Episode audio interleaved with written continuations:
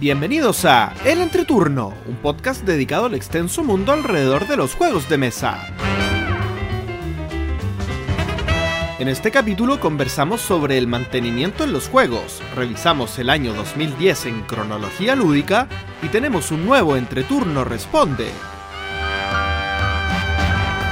Que disfruten el Entreturno.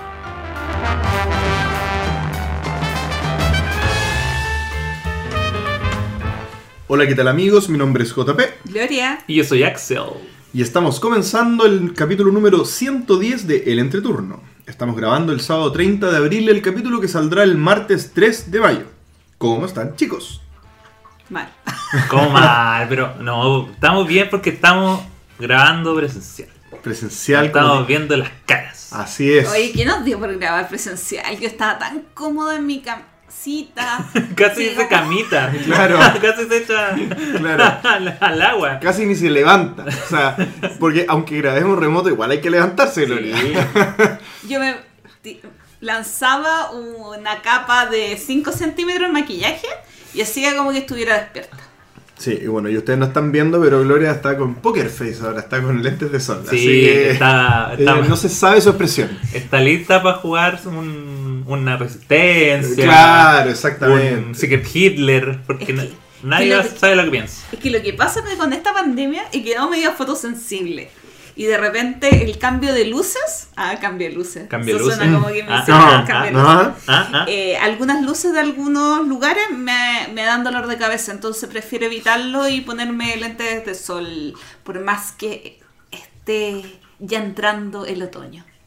Está bien, está bien. Hay que, hay que volverse a acostumbrar al, al mundo al mundo exterior. Ay, pero es que mi casita es tan cómoda. Mundo exterior que nos permite volver a reunirnos y jugar. Sí, porque esa fue... A ver, JP dijo, ¿y si nos juntamos a grabar en vivo y aprovechamos de jugar? Y bueno, Y ¿qué le dice el agua al escu- Yo pescado? escuché jugar y dije, ya vamos. Sí. Yo escuché jugar y dije, bueno, ya valdrá la pena salir de, de mis cuatro paredes y compartir con esta Yo gente que igual me cae bien. Yo me levanté un sábado más temprano de, de lo normal. A las 8 de la mañana el Al- despertador un al- sábado. Desayunando a las 8 de la mañana, un sábado. Wow. Impactado. Locurísimo. Sí. Me parece perfecto. Yo les voy a contar entonces lo que he logrado jugar este mes lúdico. Voy a partir con algo que tengo una sola partida, pero que puedo hablar de, de las sensaciones que me produjo. Eh, les quiero comentar que conocí las ruinas perdidas de Arnak. ¡Upa! Este juego que yo había escuchado estas comparaciones con, Dune Imperium. con Dune Imperium. Y yo no sé si es tan tan Mm. superior Dune Imperium a este en realidad. Porque, Fuertes. porque ¿sabéis lo que me pasa? Empezamos con, con La debate. polémica. No, no, es que yo creo que este juego es como la versión Feel Good Game de Dune Imperium. Mm. Como que yo no sé si siempre yo querría jugar Dune Imperium. O sea, a ver, espérate. Dune Imperium me pareció mejor juego, es verdad. Pero las ruinas perdidas de Arnak, yo podría preferir jugarlo con cierta gente y en ciertos momentos incluso a Dune Imperium. Porque todo va fluyendo, es bonito, la- las cosas van fluyendo. Tiene este track de exploración con la lupita y el, Y el librito. librito que vais sacando los ayudantes. Está como scripteado. Siempre uno puede escoger. La próxima vez que yo juegue va a ser lo mismo. Entonces yo voy a poder eh, hacer otra estrategia, avanzar mucho con la lupa, o, o la próxima vez voy a avanzar con la lupa y el librito al mismo tiempo y voy a ir ganando los beneficios. O voy a tratar de ser el primero que avance con la lupa para ganarme los cuadraditos que me dan la- los, los beneficios al que llega primero. Mm. Y, este tema de que son siempre los mismos recursos, uno los va cambiando unos por otros, va avanzando en la exploración, están los bichos. El track de cartas que va avanzando me parece fenomenal como está hecho, porque hay dos cartas, las cartas azules y las cartas amarillas. Y el juego son seis rondas y las rondas va avanzando un bastoncito que se rellenan cartas amarillas por la derecha y azules por la izquierda. Entonces, mientras más avanza el bastoncito, se rellenan más cartas azules cada vez más, de manera progresiva. Y las cartas azules tienen más sentido al final del juego que las amarillas. Por lo tanto, se va de manera natural ajustando la oferta a lo que el juego pide Claro. que uno vaya comprando. Claro, porque las azules se activan cuando la compras. Claro. Un efecto y se pueden volver si es que te sale, pero la, la amarilla son cuando te sale en la mano. Es para armar tu mazo. Entonces, Exactamente. Entonces una amarilla al final del juego solo Ujú. por los puntos. Sí. Y las azules al final del juego ya sabes que al menos te, la, te vas a poder activarla una vez. Mm. Y, y sería. Y el juego es cortito. Una hora y ya, ¡pum! Se acabó. Buen juego. Me gustó mucho. Eh, un juego que quizá no me voló la cabeza, así como que de, lo- de los más... No va a ser mi top 20 probablemente, pero es un muy buen juego. Pero un juego que sí tendría. Porque creo que me Ah. iría bien con más gente. Sí, es que por ahí va la pregunta, porque han pasado mucho tiempo, hubo mucho hype por el juego. Eh, ¿Lo pediste jugar? ¿O fue como dentro de las opciones que te sugirieron, todavía tenías ansias por jugarlo? ¿O, o ya se te había bajado un poquito y, y esa relación con ganas de comprarlo, de tenerlo o no?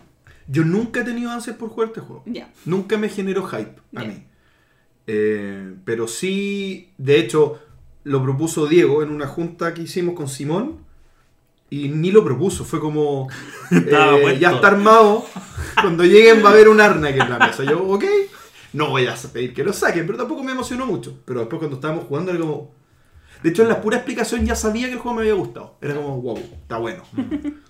Así que eso, eso con Arnak. Yo eh, solo quiero agregar que eh, yo cada vez estoy más alejado de la comparación con Dune Imperium. Yo creo que son dos juegos que comparten un, la mecánica de, de ser esta mezcla de worker placement y, y deck builder, pero son juegos que se sienten muy distintos. Sí. Entonces yo... eh, eso no quita que Doom Imperium sea mejor, pero son distintos. Yo no los, yo no los debería comparar tanto. Y tampoco diría como...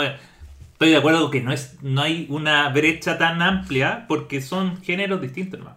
Yo opino igual. Me parece que la, la compara... O sea, si se hacen más juegos que mezclen esas dos mecánicas, la comparación... Habría que empezar a ver para qué, hacia qué lado está. Y, y además que la comparación entre Arnak y, y Dune Imperium se nos va a olvidar. Porque esto es como comparar eh, Caverna con Stone Age. Porque son worker placement. Claro. Pero nada que ver, pues si son mecánicas que se pueden compartir. O sea, son- yo, creo, yo también creo lo mismo, son juegos bien distintos. Yo pensé que lo ibas a decir por la época. Caverna claro, claro. Porque Caverna es del tiempo donde existían los, los Las, enanos. las cavernas. La Claro. gente vivía en En cavernas. cavernas. ya. Oye, el otro juego que quiero comentar es un juego que también me encantó. Me- este, este sí me voló la cabeza. Eh, Guau. Wow. Me refiero a Fantasy Realms. Ah. Un masito de cartas, 53 cartitas, haciéndose ahí las tontas, con. eh, que son de distinto tipo. Son magos, eh, ter- terrenos, o sea, tierra, puede ser ejércitos, líderes, eh, armas, eh, bichos de todo tipo, dragones, cosas.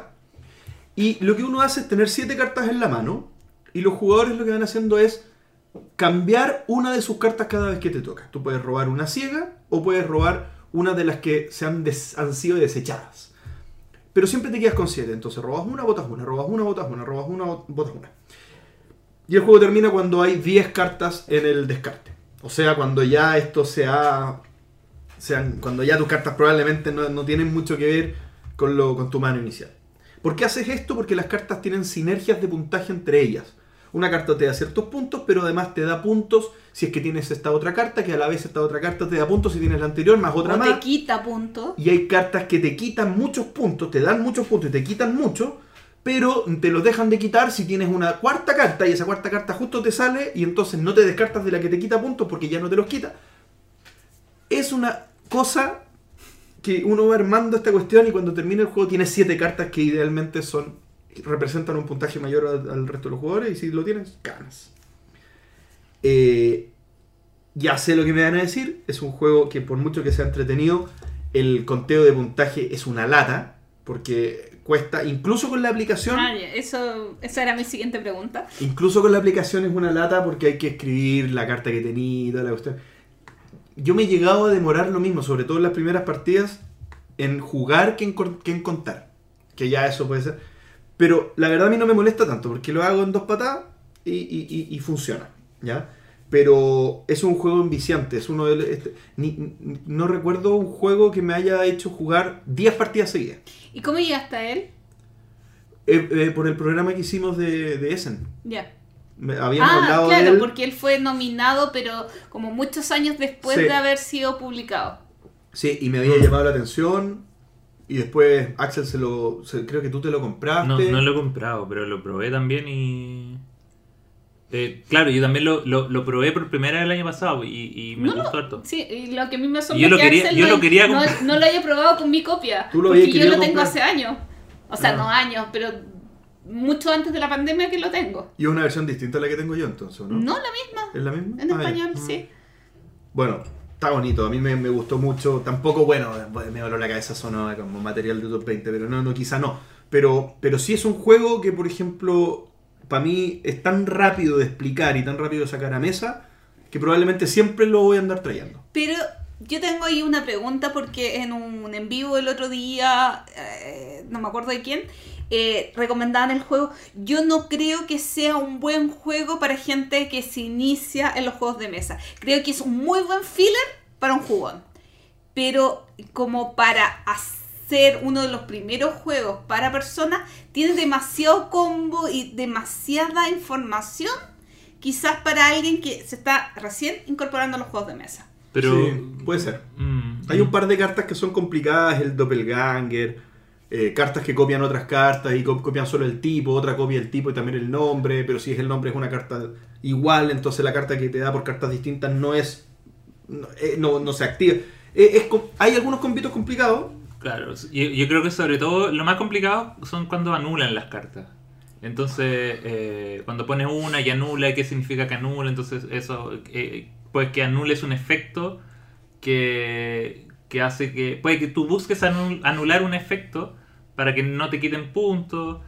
Pero yo creo que igual las partidas son tan rápidas que, que igual una persona como no, no jugona podría Sí. disfrutar. Igual tiendo a estar de acuerdo con Gloria en esto, por- porque me parece que es un juego que para un jugón no tendría ni que explicarlo.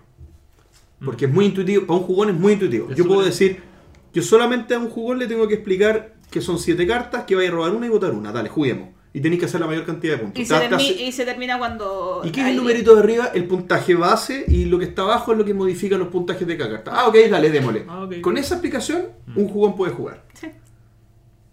Bueno, eso es Fantasy Realms. Eh, contarles también por. Y por último voy a contar, porque le voy a dejar espacio a las demás personas también que cuenten sus cositas. Eh, he jugado más juegos, ¿ah? Ojo, ojo, Ojo. Solo estoy seleccionando. Solo estoy seleccionando. Aquí tengo que hablar de un juego que ya hablamos mucho. Que lata van a decir ustedes ya, pero de nuevo, JP, cambia de tema. No, es que, es que ahora hay un pequeño cambio en el tema acá. Porque voy a hablar de Gloomhaven Fauces de León. Esta versión en miniatura, en miniatura entre comillas, de Gloomhaven, que es una campaña pequeñita de veintitantos escenarios y que tiene, está, está como, tiene alguna grasa de menos, eh, en el fondo eh, algunas reglas que no corren, por ejemplo son solamente cuatro personajes, entonces todo esto que se pueden jubilar los personajes y, sacar, y sacar uno nuevo no existe porque solamente juegas con el mismo a lo largo de toda la campaña. Eh, no tienen stickers las cartas, eh, pero sí tienen marcados los espacios para ponerle stickers porque los monos son compatibles con Gloomhaven original, pero es una versión un poco más, más livianita. Y yo quiero hablar eh, de las sensaciones que tengo de haber jugado los seis primeros escenarios. Eh, jugué primero los seis primeros escenarios y después jugué con otra persona los tres primeros escenarios. Eh, y creo que es un juego que está implementado con un tutorial impresionante. Está muy, muy, muy bien hecho el tutorial inicial. Al nivel, yo creo que justo de que una persona con experiencia en Gloomhaven le sirve mucho para poder explicarle el juego a una persona que no lo ha jugado, porque van agregándose las reglas más importantes de manera progresiva en los primeros eh, cuatro escenarios, cinco escenarios, ¿ya? Eh, pero a la vez no es fome, porque igual uno está matando monito, claro, es súper rudimentario, el primer escenario es súper básico, pero como es tan corto, tampoco se hace fome, porque en el fondo es matar tres ratitas, pum, pum, pum, nos movemos, y el otro está súper emocionado porque es la primera vez que mata ratitas, Y estás jugando Gloomhaven, entonces hay, que entenderlo, es, una- es- epifánico, esto puede, cambia la vida de las personas. Entonces, uno acompaña ese proceso y se, sien- se siente bien. Eh, pero, pero tiene ese, ese, ese tema, eh, que se van incorporando las reglas de manera paulatina. Eh, y lo hace intuitivo. Creo que hace que el juego, incluso por ejemplo, uno no parte con las mismas cartas con las que se juega. Por ejemplo, en Gloomhaven tú tienes, tú partes con, por ejemplo, si mi mono usa 10 cartas, con 10 cartas nivel 1 Mm. y 3 cartas nivel X que yo puedo intercambiar con 3 cartas nivel 1 en la medida que yo quiera, ¿cierto? Bueno, acá tú partes con 6 cartas nivel A, que son nivel tutorial 1. Son 6 cartas que hacen muévete y pega, pega a distancia y una otra cosita, no, pero no hacen nada del otro mundo. Cura, qué sé yo, cosas muy, muy, muy suaves. En el segundo escenario cambias dos cartas A por dos cartas B, que son como tutorial grado 2. Después metes dos cartas nivel 1 y las cambias por las del mismo nombre de nivel A. ¿Cachai? Entonces vais progresivamente metiéndole incluso de a poquito cartas que hacen cosas más complicadas y entran en el momento justo en el que el tutorial te quiere explicar la regla que corresponde, que te corresponde aprender en este momento. Es como ya jugaste, listo. Ahora, ahora vas a aprender esta regla, recién ahora. Por ejemplo, no se puede descansar largo hasta el escenario 3. Ah. Antes solo descansos cortos. Eh, yo quería decir eso porque no, no quiero comparar el juego uno con otro porque creo que esas comparaciones están abundan en todos lados. Quería referirme al tutorial y que me, y- y que me parece espectacular. Pero de- ahora deberíamos preguntarle a JB cuál de los dos prefiere, pero no lo haremos. No, ¿para qué? No, no, entra- no, entra- no entremos ahí. Sí, pues no, no, uno no le puede preguntar a un hijo quién prefiere, a mamá o a papá. Pero uno está más encariñado siempre con el más chico. Con el hijo menor, o sea... Con el hijo menor. Porque él esté el hijo menor que hay que, hay que acompañarlo. Está Hay en que- un proceso de crecimiento. Ah, ah, fuertes declaraciones. Sale a mediados de mayo, sale en digital. Entonces, esta es- este se juega en físico solamente por ahora. Es- discúlpame desde el desconocimiento. L- Una de las grandes cosas que implementa es que los escenarios están en libros, ¿cierto? Sí. Que como que tienes que evitar un poco el tema, del, o sea, hay menos setup. Sí. Ok, perfecto. Tiene sus pros y sus contras, pero para mí son más pros que contras. Mm. Súper. Y eso sería mi experiencia lúdica. Ok, oye, este mes para mí fue eh, tremendo. Wow. Un mes tremendo. No, no, no tanto creo que como en cantidad, pero sí en cantidad de juegos nuevos que fui probando. De juegos. eh, juegos que volví a jugar, de experiencia. Podría hablar mucho, pero en realidad me voy a concentrar. Voy a, voy a mencionar algunas y después voy a eh, eh, pegarme en los dos que, que quiero conversar. Eh, por ejemplo, volví a jugar Star Wars Rebellion. Un juego que se juega una vez al año. Así que maravilloso. Increíble, increíble. Y 6 horas pegado. Eh, también estrené mi copia de Caper Europe. Eh, jugué los Boomerang, dos Boomerang, que nunca lo había jugado. Eh, ¿Qué más se jugó bonito, bonito, bonito? Ah, el Iki, también. Estrenamos el Iki. Eh, bien, bien positivo. Pero voy a hablar de dos juegos. El primero, de hecho, te- tenía, voy a dejar uno para el próximo mes. Out. Porque A ver si te acordáis. no, sí me voy a acordar. De- Voy a dejar uno para el próximo mes, una de las novedades. Em, Pero di la hora para que te jugar un recordemos No, sí me voy a acordar, sí me voy a acordar, sí, tranquila. Em, porque este es un juego que eh, no, no esperaba jugar este mes. Y no esperaba jugar en la vida. Y creo que es bueno hablar que es Project Elite. De acá vamos. ¡Pero qué honor! ¡Qué honor! No, no, nunca pensé que iba a jugar Project Elite por. y por. y por decisión propia también. Y con sueño. Y con sueño. eh, porque tenía un montón de elementos que por lo general no me gustan en los juegos de mesa. Que es. eh, que es básicamente el tema que sea eh, en tiempo real. El elemento en tiempo real para mí eh, siempre me, me asusta y me, me genera como desorden y caos y, y me trato de alejar un poco eso. Eh, y además que, que como que te quita un poco el control de lo que está pasando. Y, y nada, pues nos jugamos, nos juntamos con JP, con Diego y decimos ya, conozcamos este, este juego. Eh, que es básicamente un cooperativo en tiempo real. Eh, a Mary, donde hay que matar bichos, básicamente. Matar bichos que llegan eh, lanzando dados de manera frenética y haciendo que calcen con los símbolos que tienen las cartas de tu personaje. Eso es todo así como en un resumen muy, muy resumido. Pero, em, pero hay un, hay, hay un turno que es como de los malos, donde se activan y se mueven y pasan cosas malas y se revelan cartas y si salen las cartas correctas. eh, y las cartas pueden que no pase nada y uno dice, eh, y puede que aparezca algo malo y uno dice, uh, y hay eventos y todas esas cosas locas. Y el centro del, del juego son rondas de dos minutos o minuto y medio. Dos minutos. Dos minutos. Que son dos minutos de acción. Entonces uno está. Técnicamente, lo que uno juega, de, de- de lo que depende de uno, son máximo ocho rondas de dos minutos. Así que es un juego de 16 minutos. Son 16 minutos donde uno está jugando. ¿Ya? Pero a mí eso es lo que más me gustó. Porque en el fondo. Eh, cortar el elemento del tiempo real a solo dos minutos y, y con, y con un espacio de, de- de acción determinado lo, lo hace que sea perfecto. eh, en el sentido de que no, no hay demasiado. O sea, el estrés está controlado en esos dos minutos y después, entre la fase de mantenimiento, entre que aparece el resto, todo se calma, entre comillas, porque igual es, dentro de esa calma está la llegada de los nuevos enemigos. Pero en toda esa parte es, análisis, análisis de la situación.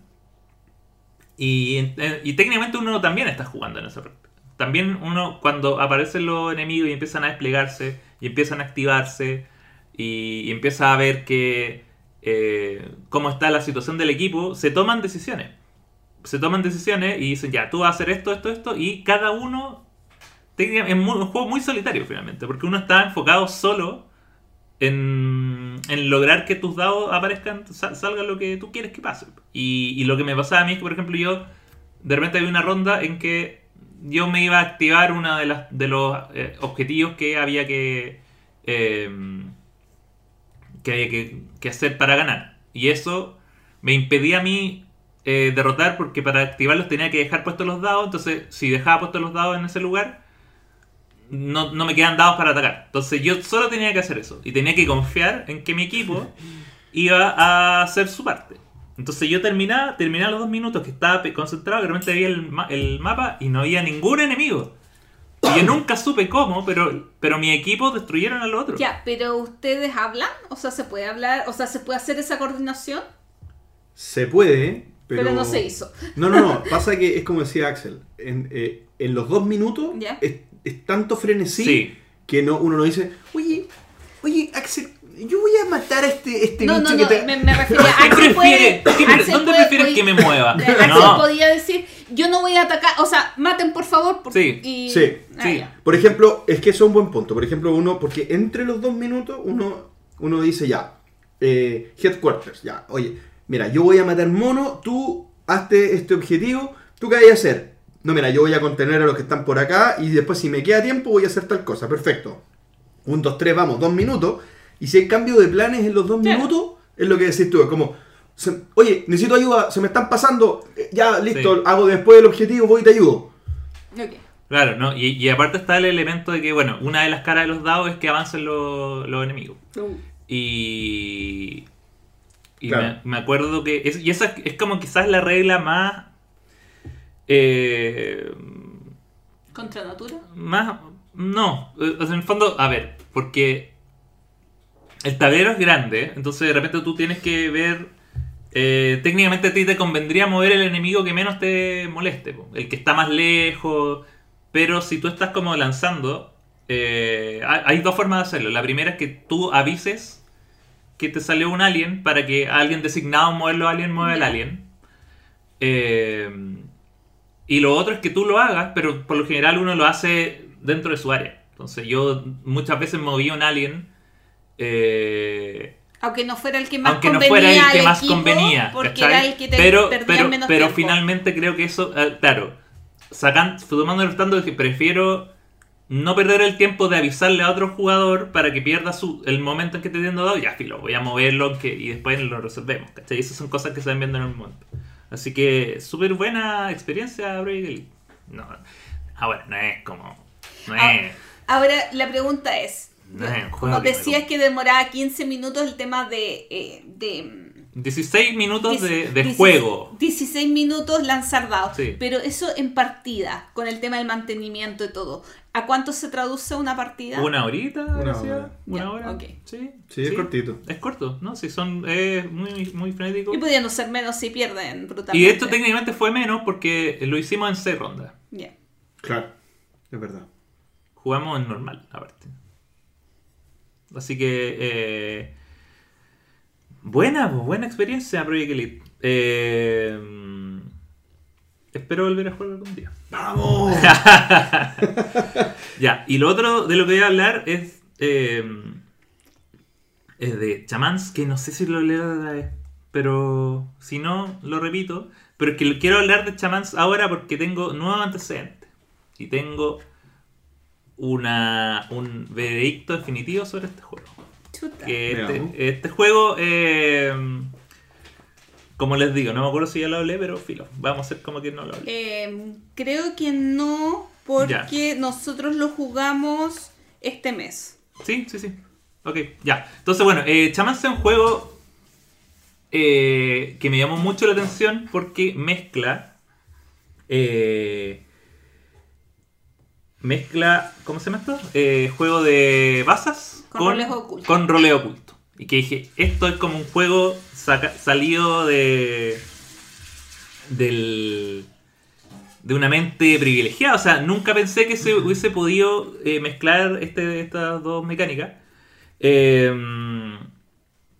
y donde, bueno, y básicamente cómo se hace esto es que el, hay, hay un mazo con cartas y hay, se, entregan roles en cada ronda. Cada ronda uno puede tener roles distintos, así que no es como que uno siempre va a ser un traidor o eso. Y eh, dependiendo del rol que te tocó, es el objetivo que tú quieres que ocurra. Los, los malos, por lo general, van a querer que se fallen cartas. Entonces, por cada carta que se juegue fuera del, de la pinta que manda, va a avanzar un, un track, un cosito en, una, en un track. Y cuando ese track llega al final, ganan los malos. Y los buenos tienen que tratar de evitar de que, en el fondo, o jugar todas las cartas sin que se llegue al final, o eliminar a, lo- a los traidores. ¿Ya? Eh, este juego, a diferencia de otros juegos de, de roles ocultos, es un juego que tiene una, una que escala muy poco, porque es de 3 a 5. Por lo general los juegos de roles ocultos tienden a ser de 4 a 8 y por lo general también se da de que mientras más jugadores haya, el- el- la experiencia va a ser mejor. Claro. Eh, y yo creo que este es un juego que es todo lo contrario a esa norma. Por el, por el lado de los roles ocultos, dice. Por el lado de los roles ocultos. Nosotros, la vez que lo jugamos, si no me equivoco, jugamos de a 3 Lo y jugam- funcionaba perfecto. Lo o sea, jugamos de A3 y jugó perfecto. Lo, jugué, lo he jugado de A4, funcionó perfecto. Y la partida que jugamos de A5 fue la que menos me gustó. es Ah, una bueno. cosa... eh, y, que, Disculpa. y que JP puede dar fe de aquello. Tengo una duda. Yo la sufrí. en partidas de a 5, ¿los dos traidores saben? ¿Se No. reconocen? No. Ok. Nunca. Porque, eh, pero ¿qué ocurre? Eh, y yo creo que esto es un problema más que nada de... mm, se les pasó algo en los cálculos porque cuando uno juega de a más jugadores se agregan eh, se agregan dos pintas extra de carta. Eh, eh, cuando se juega, acá tengo las reglas porque quiero ser muy preciso. En partidas de 3 jugadores son 5 pintas del 1 al 6. En partidas de 4 son 6 pintas del 1 al 6. Y en partidas de 5 son 7 pintas del 1 al 8. Y eso lo que significa es que en partida de 3 y 4 cada jugador tiene 9 cartas en la mano y en partida de 5 cada jugador tiene 11. Y eso ya alarga todo. Eh, y yo creo que no, no, no funciona tanto porque lo que termina ocurriendo es que eh, hay muy poco control finalmente de lo que ocurre. Y, y- y la gracia del juego en, en 3 y 4, so- y sobre todo en 3, que yo creo que, es que hay control. O sea, tú puedes efectivamente, por la poca cantidad de cartas que hay, y, y sabiendo que es un juego de información perfecta, tú puedes decir perfectamente ya, me voy a guardar esta carta porque quiero, ser, quiero activar esa habilidad en este momento. O, eh, o si eres, en o si eres un. Si eres traidor, puedes decir. Sé exactamente cuántas cartas hay. Puedo jugar esto para que el resto de los jugadores falle y, yo, y esto avance más. Eh, y lo bueno de eso es que es un juego de, de roles ocultos y traidores que no requiere mentir. Básicamente tú expresas tu bondad o maldad Con tus cartas. al, al momento de jugar con las cartas. Obviamente se puede hacer y, y creo y yo he tenido partidas donde sí hemos tenido como el rol extra, así como de ir acusando, no, sobre todo cuando se activa la acción de, de, de matar, de asesinar, como ya, ¿quién es el malo? Y tú decís, oye, pero este jugó tres cartas, no, pero es que no tenía cartas, para... no, pero es que no puede ser, bla, bla, bla, bla, bla, y hay otros lo que... curioso incluso es que de repente no te conviene asesinar al malo.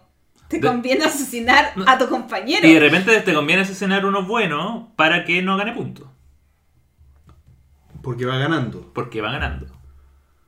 Ah. O sea, especialmente de tres jugadores. O sea, a nosotros Sí, nos pasó. Claro, y, y- y por ejemplo, y el, y el tema es que, por ejemplo, en la partida que, que tuve de 5, la opción lógica hubiese sido ir con, contra el jugador que tenía 6 puntos y estaba demasiado adelante. Pero, pero las manos estaban durando tanto que dije, bueno, es como voy a proponer alargar el juego más y, y no sé si es tan buena idea. Claro. Eh, así que mm, con, con lo- con la sensación que me quedo es que es un juego que me gusta mucho, que probablemente abarca un nicho impensado, que es como juego, ¿quieres jugar? ¿Te gustan los juegos de basas y además los, juegos, los roles ocultos? Este es tu juego. Eh, aun- y aunque a veces ni eso, que la- la- a la Gloria no le gustan los roles ocultos Sí. y, y, y no, no lo pasó mal.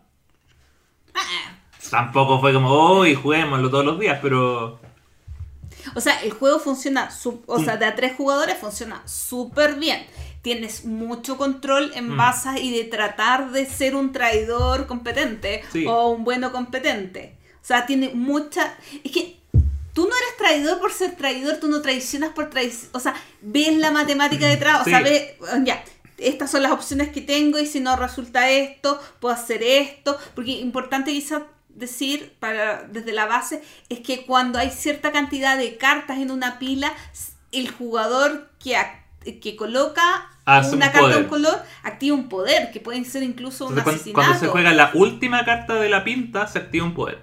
Entonces es súper crítico ese timing Sí. y creo que, claro, Y, cuando, y además que si, y, o sea, tú puedes activarlo siendo el único que la juega. Y si es cuando más de un jugador lo juega, es el que jugó la más alta. Mm. Entonces también tienes que ver, de repente tú puedes decir, ya, sabes que la voy a activar porque sé que tengo la última carta amarilla. O eh, decir, mira, sabes que hay- sé que hay otra carta amarilla, me conviene tenerla más alta porque quiero activar esto. Sí. O al revés, pues, no quiero activar esa, esa habilidad, así que me da lo mismo. O la guardo para que nunca se active porque soy el malo y prefiero que no se active nunca. sí, Entonces, esas decisiones, cuando, cuando hay menos jugadores, es mejor. sí, Yo creo, que, yo creo que de, de 3 y 4 funciona muy bien. Y de hecho, eso puede ser quizá como lo más positivo. O sea, un juego de, de rol oculto de 3 jugadores que funcione así de bien, no existe. No hay. De 4 ya también puede ser, pero esto es una buena acción. Creo que de 5 se alarga un poco y que habría que sí o sí agregarle el elemento social. Así como empezar a tener discusión sobre, ya, oye, no concentrémonos en matar a este jugador para que no gane y hacerlo patente y decir, ya, esto que ocurra para que funcione. Pero mecánicamente no me funcionó tanto como de de 3 a 4, que es lo que yo no esperaba, porque por lo general, como repito, los juegos de roles ocultos funcionan mejor mientras más jugadores hay. Este es el caso contrario. Así que de 3 a 4, muy recomendado y muy bonito aparte. Shamans. Yo lo vi. Así de. Lo vi con Sí. mi alma. O sea, a mí que no me gustan los ro- roles ocultos, no lo di. Sí, no, lo encontré malo. Es que pasa que eh, mi experiencia fue. Pasa que. A ver, a mí me pasó que por lo menos en tres de las rondas, de, no me acuerdo cuántas rondas fueron, Mm. pero en tres de las rondas. como 4, 3 a 4. Ya, tres de cuatro rondas jugué obligado, o sea, no tenía ninguna decisión. Perfecto. Jugué totalmente obligado. Le puse play a mi juego. Y, y- y fue. Y, y no, y no tenía ninguna opción de ni de terminar Baza, ni de ganarme los, los, la- los toconitos. Ah, No, como que no. Era imposible. O sea, jugaba, tenía una al medio. Jugaba, tenía. te- no podía ni prepararme porque no, no jug- Y después cuando ya, ahora sí, ahora tengo la más baja. Nunca la jugaba, nunca la jugaba, nunca la jugaba. Oh, no, no, a mí me pasó que eh, en mi partida fueron decisiones constantes y decisiones de, ok, si yo hago esto, tal persona va a hacer eso para hacer esto, por lo tanto yo, mi mejor jugada, eh, o sea, como una decisión súper, eh, súper, súper significativa en cada una de mis Sí, manos. Y, y yo creo que tiene que ver con el, con el número de cartas. O sea, Con el, de con, jugadores. con el control a partir de que tienes mucha información sobre las cartas. Yo, yo me, me puedo imaginar que tal vez jugarlo de 3 es mejor. Pero yo lo jugué a 5. Claro. Y no, no, sí. No. Era muy azaroso. Era como mí- todo pasaba por el lado mío. O sea, Nada podía hacer yo. Yo que lo había jugado de 3 y 4 antes, sentí completo que era casi un juego distinto. Y que Mm. tampoco tampoco me funcionó. Así que por eso también lo quise traer al- a la mesa en esta sección para decir efectivamente Que no lo jueguen de 5. que no lo jueguen de 5, cara. Hay si, otro tienes, juego. si tienen 5 amigos, Y quieren jugar rol oculto, jueguen resistencia. Jueguen resistencia, jueguen cualquier otra cosa. Eh, pero no chamas. Pero si tienen solo 3 amigos, este juegazo. Te voy a creer, te voy a creer. Pero Me cuesta. vamos a ver, vamos a ver. Bueno, y yo eh, contar que este mes jugué 65 partidas a 38 juegos distintos, 10 estrenos. No es malo, no es Estrenos. malo. Y ojo que los estrenos no cuento algunos que ya había jugado en fase de prototipo, por ejemplo. Eh, y de lo que yo quiero comentar hoy, no sé de qué voy a comentar hoy, pero voy a hablar del Savannah Park, un juego de Michael Kisling con Wolfgang Kramer, que creo que le han hablado bien malito del juego. Porque Mm. es un juego de los zetas al estilo bingo, donde tú colocas distintos animales, los zetas de distintos animales en tu, en tu tablero de juego. Y la mecánica, eh, es que sabes que me estaba leyendo las reglas y decía como, saca una ficha, di los animales que tiene, la das vuelta y la colocas en otro lugar del tablero. Y seguí leyendo, fin del juego. Las reglas son una hoja y después dice fin del juego. O sea, como en realidad tu turno agarras una loseta, la das, dices qué tipo de loseta es, todos agarran esa loseta, la dan vuelta y la colocan en otro lugar del tablero. Y eso es todo el juego. Todo, todo, todo, todo, todo el juego. Y tiene muchísimas más decisiones de las que uno cree. Porque es un juego sumamente sencillo de explicar. Pero cuando tratas de conseguir los óptimos, te das cuenta que no es tan fácil. ¿Por qué? Porque hay distintos tipos de animales. Hay eh, los zetas que tienen un conjunto de animales. Por ejemplo, tienen una cebra con una jirafa. Eh, un elefante, eh, un rinoceronte y una mm, cebra. que ya se van a olvidar. Y al final del juego tú vas a puntuar por cantidad de animales adyacentes por el número de abrevaderos que hayan. El tema es que hay pocos abrevaderos. Hay abrevaderos especialmente en los zetas que contienen más de un animal, como por ejemplo eh, cebra, jirafa y elefante. Hay un abrevadero, entonces ¿dónde colocas ese abrevadero? Porque en realidad quieres tratar de puntuar la hilera de cebras, la hilera de elefante y la, o sea, como que siendo muy sencillo, porque solamente tú vas a tomar la decisión de agarrar una loseta, puedes de repente decir elefante y que los otros jugadores no tengan espacio cerca de su grupo grande de elefantes para colocar el elefante y en cierto modo le estás complicando la vida.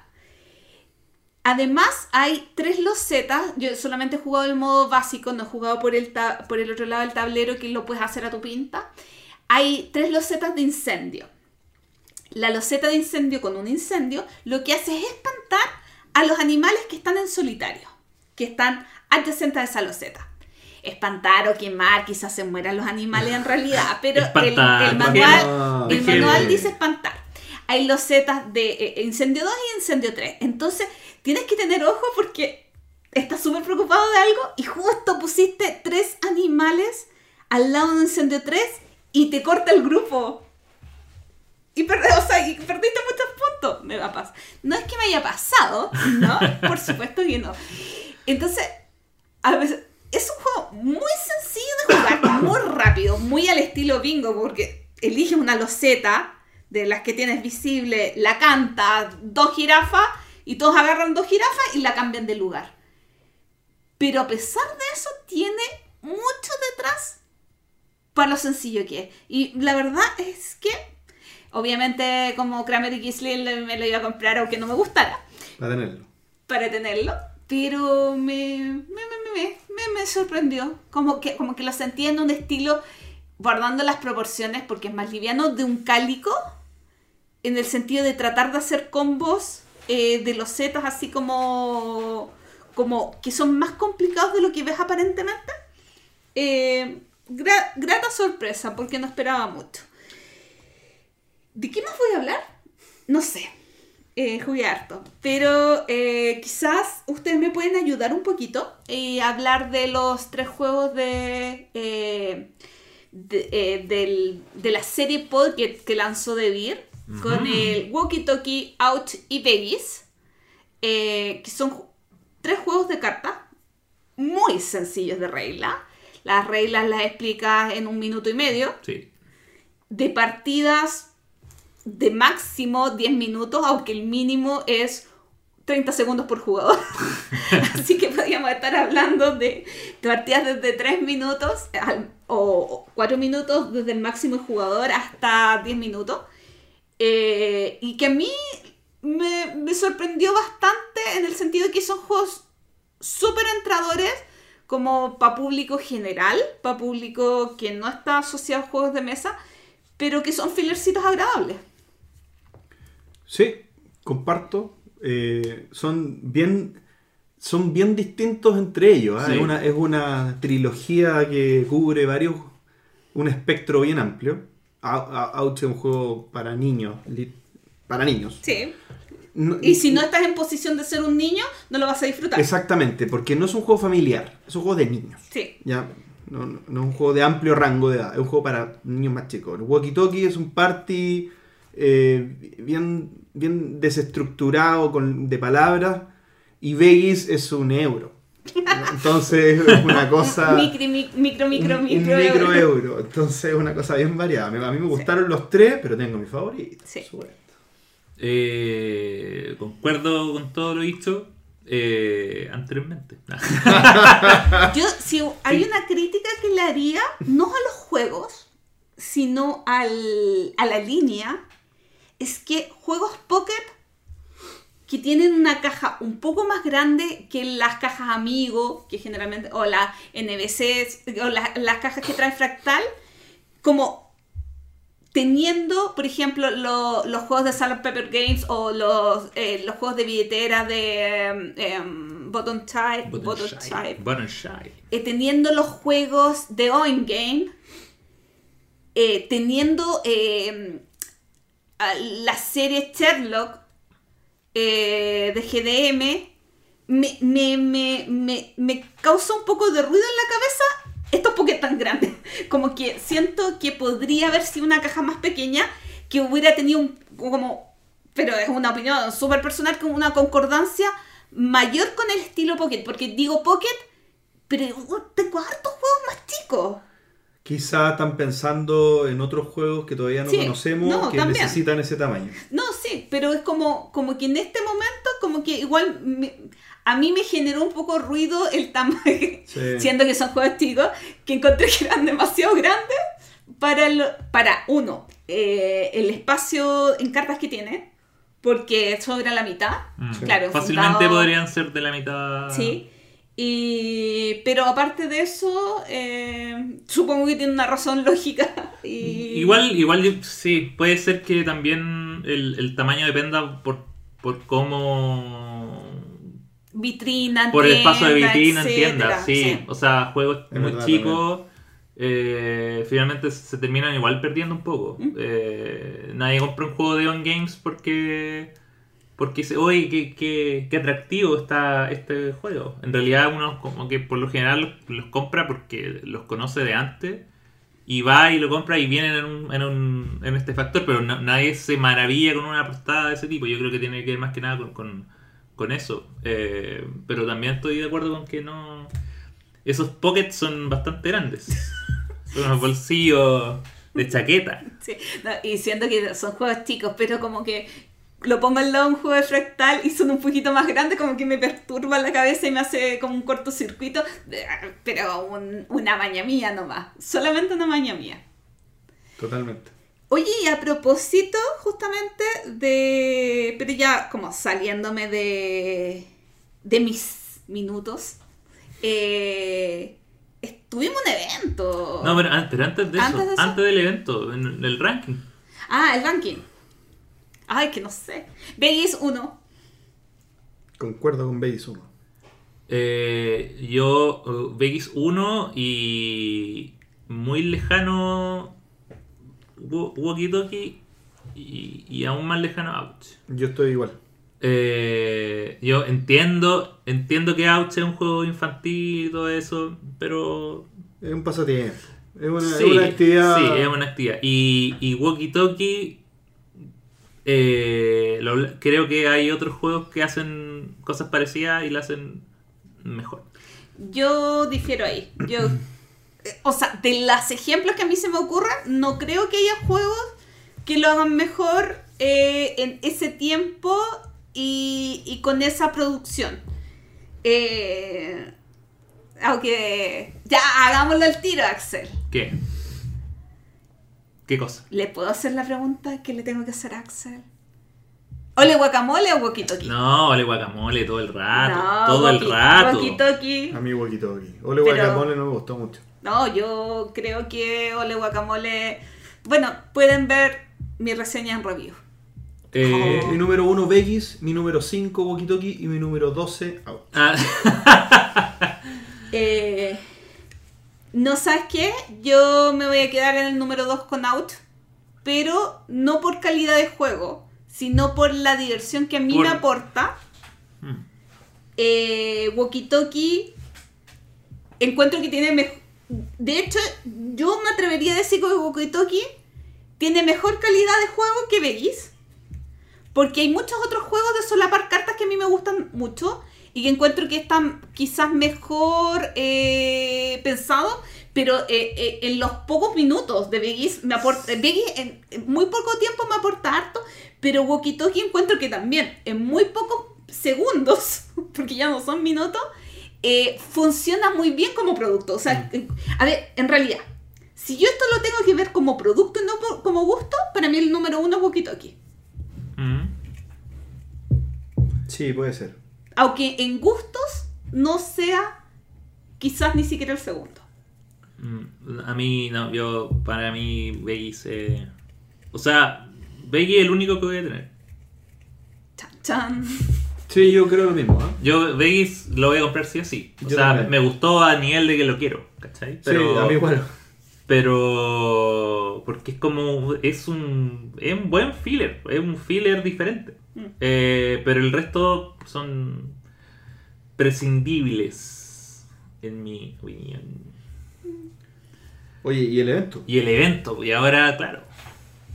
Fuimos al evento, a un lanzamiento de jueguitos nacionales. Fuimos los tres. Fuimos los tres. Esa- eso ya es un evento. Eso ya, En sí. el evento en sí, ¿eh? En sí es Porque un hace evento. cuánto que no nos veíamos los tres Desde la última vez que nos juntamos a grabar, pues. juntarnos Sí, pues. Sí. en físico. Sí. O sea, hace muchos, muchos meses. Eh, no fue Probable- hace tanto, fue hace No, como fue un hace año. Yo creo que en el lanzamiento de la carta de la nueva carta del visto fue la última vez. Puede Esa fue la última vez Sí. Puede ser, Y hace un eso año. fue. Hace un año y un poquito más. No. No, pues porque fue en, fue ¿Como en era noviembre? temporada verano. Ah, verdad. La carta de verano. Ah, fue hace unos meses atrás, Sí. es verdad. Es verdad. Bueno, fuimos a la, a la casa estudio de, de Fractal al lanzamiento de dos jueguitos Dos juegos nacionales. nacionales de Chile. El mejor, el mejor país de Chile, hermano. Y estos juegos eran Alaga Blast y eh, Amazonas. Amazonas. Dos juegos que empiezan con A. Dos juegos, dos juegos que empiezan con A. Dos juegos también muy distintos. ¿Sí? Sí. O Sí. sea, es que ah, para mí los dos tienen un tema que no me gusta mucho, que es el factor memoria. Eh, como que los juegos de memoria no son mis favoritos y tanto en Alacablas como en Amazonas tienes que preocuparte mucho de memorizar qué carta, qué información te Mm. entregaron, qué información sabes y te desconcentras un segundo y mi memoria se fue junto al cerro y tengo que tratar de retomar. Es verdad, es verdad. Sí. Pero qué rico que tú no le encuentres una similitud en eso, porque quiere decir que para ti no tienen similitud. Para mí que me cuesta la memoria, sí, sí tienen un... o- Claro, pero, es no, verdad. pero, es Pero que- yo creo que entra en la misma conversación de lo parecidos que son Dune Imperium y. ¿Y cómo se llama? Y Arnak. Y Arnak. Pero es que para algunos sí. Para algunos no. sí, Está claro. Genial. Sí. Bueno, los explicamos un poquito que Sí, cómo te quedan los juegos. Alaka Blast es un cachipún potenciado. Que puede jugarse de más de una de más de dos personas. En el fondo, de dos a cinco jugadores, de, creo. De 3 a 5. De- o de de- 2 a 5. no, yo creo que es de dos. Yo Ah, creo que es de dos. Sí, de hecho, de hecho, en mi mente todo el rato estuve pensando y lo quiero probar de dos porque me parece que me gustaría más. Me como gustaría un, más de un duelo. Sí, sí, sí, sí. ¿Ya? Y en el fondo uno tiene cartas tipo Hanabi que ven todos menos tú y cartas tipo Magic que ves tú y no el resto. Entonces, en la medida Tienes que mano mezclada, claro. tienen mano mezclada y tú juegas un cachipún con esas cartas contra una persona que tú le propones un duelo. Entonces tú, si propones un duelo de poder, juegas con los números de las cartas y si propones un duelo de elemento, planta le gana a agua, agua le gana a fuego y fuego le gana a planta. Sí, 2 a 5. Sí. De 2 a 5, ya. Y aparte, bueno, hay cartas especiales que Claro. siempre hay una que siempre gana en elemento y la otra que siempre gana en poder. Y, y exactamente, eh, tal, tal cual. Y o, o- o siempre Pero también siempre pierden en la el que en siempre el- pierde en una, siempre gana en el Sí, otro y, viceversa. viceversa. ¿ya? Y finalmente, claro, es un juego que yo lo jugué de 5 jugadores y, me- y- y puedo entender que sea una buena dinámica para gente que le gustan los juegos como de el- los Take That, pero insisto que a mí me habría gustado jugarlo de a dos por- para, para hacer una para que sea un juego más táctico y Sí. no tanto de que un poco la suerte que se genera o, o- o el juego lo puede escribir un grupo externo a mí y yo puedo no jugar nunca porque nada fuerza que me ataquen a mí Claro. Y, o, o, claro, por ejemplo, de- o pueden, pueden ser cosas que no- escapan a ti. Por ejemplo, no sé, que, que un jugador decida hacer un duelo contra el jugador que le falta una gema por ganar. Claro Eso es algo que no habría que hacerlo que no habría que hacerlo, pero alguien, pero nada te lo impide que, lo impide. haga. Y, y- y si alguien lo quiere hacer, está bien. Eh, y en un momento yo tuve que verbalizarlo. claro Yo exactamente dije, yo dije, Pero va a yo ganar. dije, la- yo dije, la a la gloria. le queda una gema, no la ataquen. Lo tuve que decir. ¿y qué por- hicieron? la atacaron Y, la- ¿y qué hicieron? Duelo. El duelo. Ah, me gustan los desafíos. Bueno, pero eh, eso, y, y- y creo que, que quizá en un duelo de uno contra uno, uno, Mm. uno podría. Quizás se nota ahí más la destreza. Eh, el, el- ¿Cómo se dice? Como el outguest el- al oponente. Bueno, de hecho, en nuestra mesa pasó justamente, o sea, ah, no, no quiero que se suene feo, No lo digas. pero es que Axel hacía un análisis más Ah, sí. profundo de las opciones. Sí. Si tú me dijiste que esa carta es especial y tú me estás tirando a un duelo elemental, quiere decir que es un 7 negro. O me lo estáis diciendo para que yo crea que es un No, 7 No, negro. pero es que no, no, no. pero es que yo no. Yo... O sea, si yo ¿Y le la hubiera... Sí, Sí, po. le chunté dos veces. Sí. Ah. Pero es porque es la primera partida. Después yo te, te Es lo que yo creo- es que yo creo que, pero claro, es que, obvio. claro, yo creo que si yo le hubiera dicho esa pista a Axel, Axel desconfiaría. Sí. Porque yo sí o sea, Tú sí como- lo habrías dado vuelta en tu cabeza. yo podría verlo, o sea, como Me hubiese. de- de- me uno porque nos conocemos más como jugadores. Sí. O sea, las conclusiones que estaba sacando Access sobre las cartas eran las mismas que hubiera sacado yo si me hubieran dado la pista. O sea, porque al estar más acostumbrado a jugar juegos de cartas, eh, igual uno capta la maldad y cómo transmitir la menor información posible. O sea, eh, qué información para mí es útil y cómo hago, te hago creer que la información que te estoy pasando es útil. Entonces, como, como, ¿qué puede? Todo comunica, incluso lo que no comunicas. Mm. Sí, Sí. Es, es verdad. Yo, yo creo. Yo creo que, a ver, el, el, el juego, o sea, claramente está hecho como para, para ser liviano. O sea, es un juego que Sí. está hecho para ser un juego liviano. Eh, y, y eso me, me genera problemas porque yo, como que todos los cambios que le haría sería para hacerlo menos liviano. Claro. Ah, claro. ¿Cachai? Para hacerlo más, más. Por ejemplo, por ejemplo, eh, obligaría que la primera ronda sea solo de pedir información. Para que todos tengan información por lo menos de alguna ronda y después se ataque. Eh, o incluso haría así como eh, información, información, información, ataque, ataque, ataque. Información, información, ataque, ataque, ataque. Para que no sea tan al Ah. Estaba pensando así como en cosas de ese estilo. Porque igual tiene, y, y tiene una, porque tiene una mecánica que es muy, que a mí me gusta harto, que es como de catch up, que es que cuando alguien reta un duelo, el que gana eh, roba una carta, pero la roba hacia afuera. Por lo tanto, tiene menos información sobre su mano. Arroba tipo Hanabi. Mientras que el que pierde la roba sabiendo, por lo tanto, debería tener más ventaja. Claro. Eh, y creo que esa idea es súper buena. Sí. Sí. Eh, esa idea a, a nivel eh, es súper buena, pero no se aprovecha al, al haber tanto caos. Porque en el fondo finalmente es como... Eh, que yo creo que pasa, o sea, como al- lo que dice JP, o sea, quizás probarlo de a dos, esa mecánica funciona Sí. o sea, mientras menos cantidad de jugadores, quizás e- ese control de esa información oculta o visible Mm. se hace mucho más poderosa. Sí, puede ser, puede ser. Y- Dicho, todo, dicho todo lo que hemos dicho, a mí me parece que el juego es muy largo. A mí me parece que es muy corto. Corto. Sí.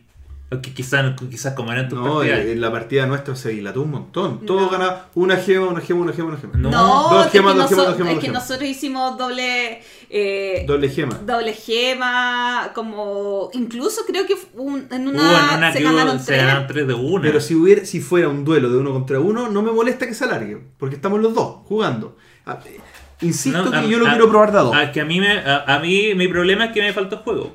Me faltó... Porque por eso, de repente habían que jugaba tres veces y, y era como ya, pedía una información y después, como ya veía que estaban ganando gemas, estaba obligado a, hacer duelo y...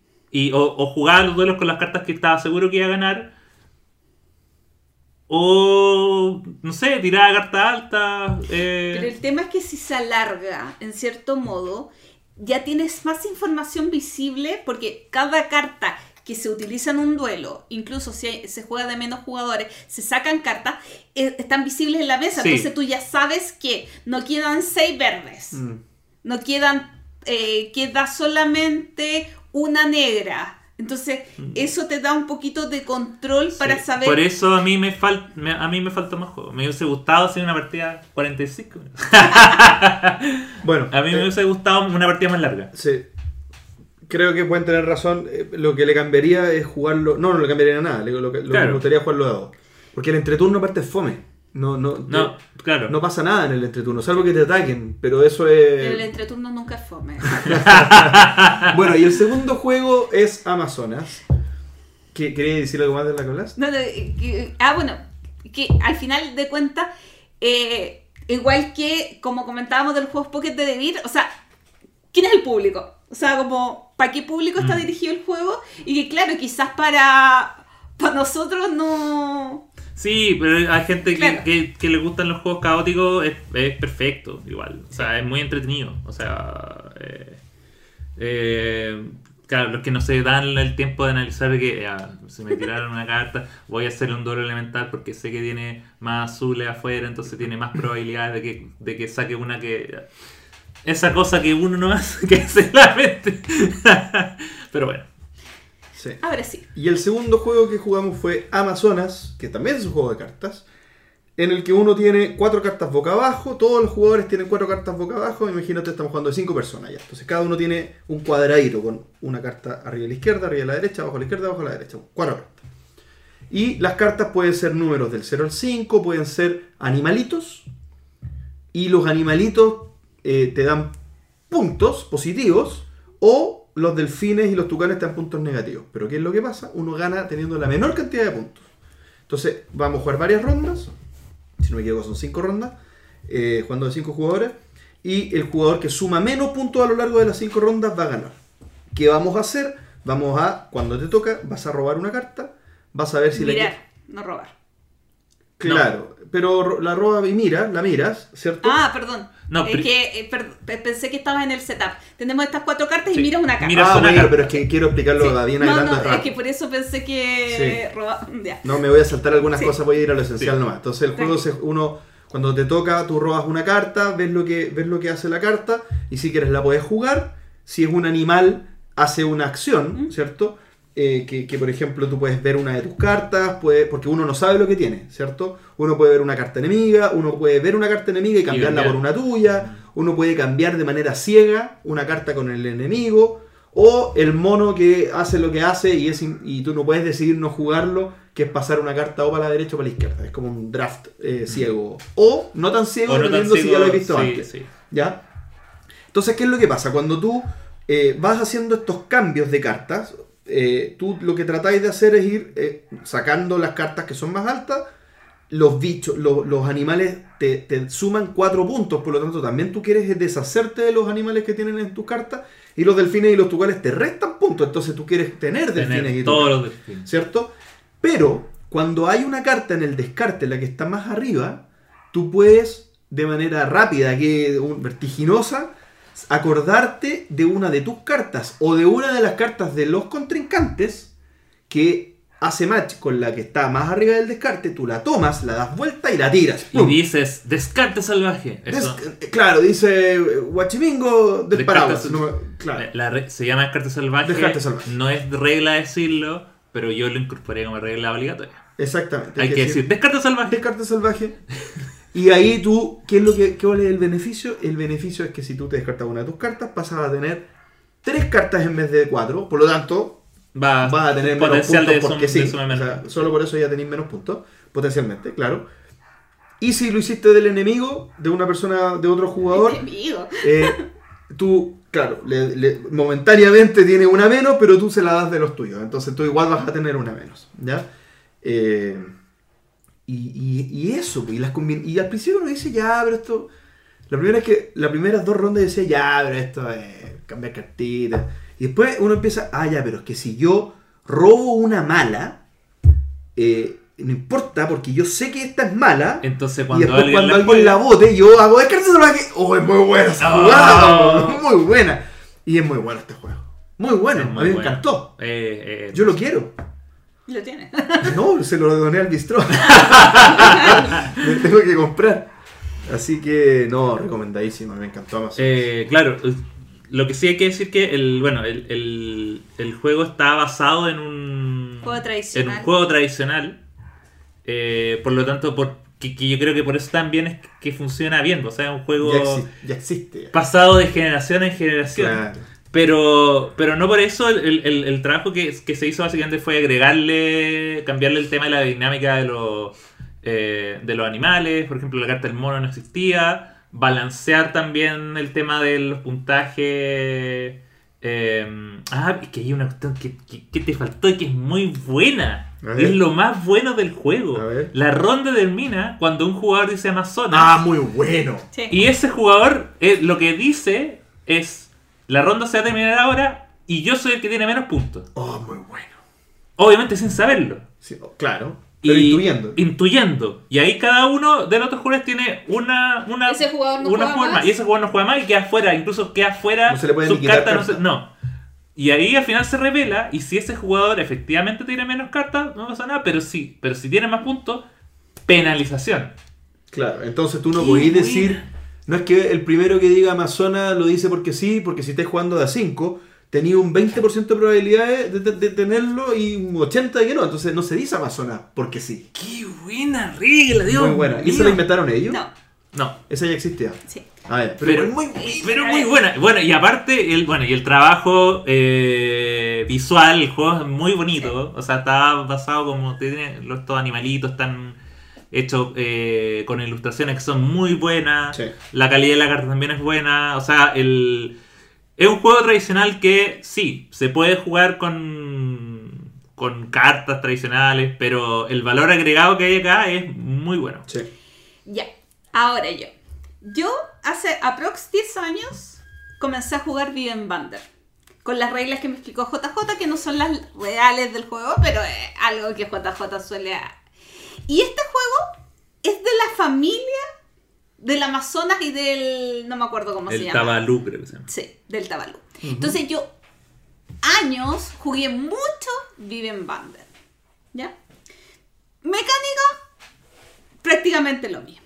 Entonces, yo disfrutaba mucho ese juego. Después me aburrió porque en realidad lo jugué muchísimo. ¿Y qué destaco en relación a los cambios que, ten- que tiene la versión Amazona? El descarte salvaje.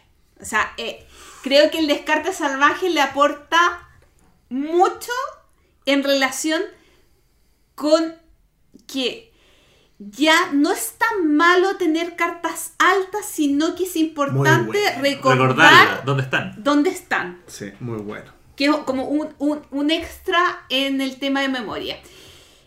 Eh, y bueno, y lo que quizás mm, es que podría decir no me gusta, pero en realidad tiene que ver con un tema de costumbre, porque fueron muchos años jugando este juego. Eh, eh, es el tema de la puntuación, porque yo estoy acostumbrada Ah. a que los monos valían 10, entonces era muy malo tener un mono abajo en relación con... Mm. Y, y- y- y que habían cartas numeradas de un número más amplio. Creo que eran del 0 al 9 la- las cartas que, que tenía esta versión. Entonces, pero es un tema de costumbre, porque yo, eh, o sea, 10 años ju- sabiendo jugar de una manera, pasar a un juego que eh, tiene las mismas mecánicas base, agregando otras habilidades de animales. Por ejemplo, em, si no me equivoco, eh, porque me puedo estar equivocando, en el Amazonas hay dos cartas que te permiten ver. Una que es el, el perezoso, que te permite ver una carta tuya, y la otra es el sapo, que te permite ver una de los Una de vecinos. los vecinos. En cambio, en el Viven El Bander. lince te permite ver una de vecino y cambiar. Bueno, O sí, cambiar si ya. quieres. Eh, en el Viven Bander eh, solamente era una carta de ver. Entonces, eh, esas, es- esas variaciones te permiten una mayor interacción con el resto de la mesa. Que creo que es bueno. A mí no me gusta mucho la interacción, pero creo que le aporta mucho a- al juego en sí.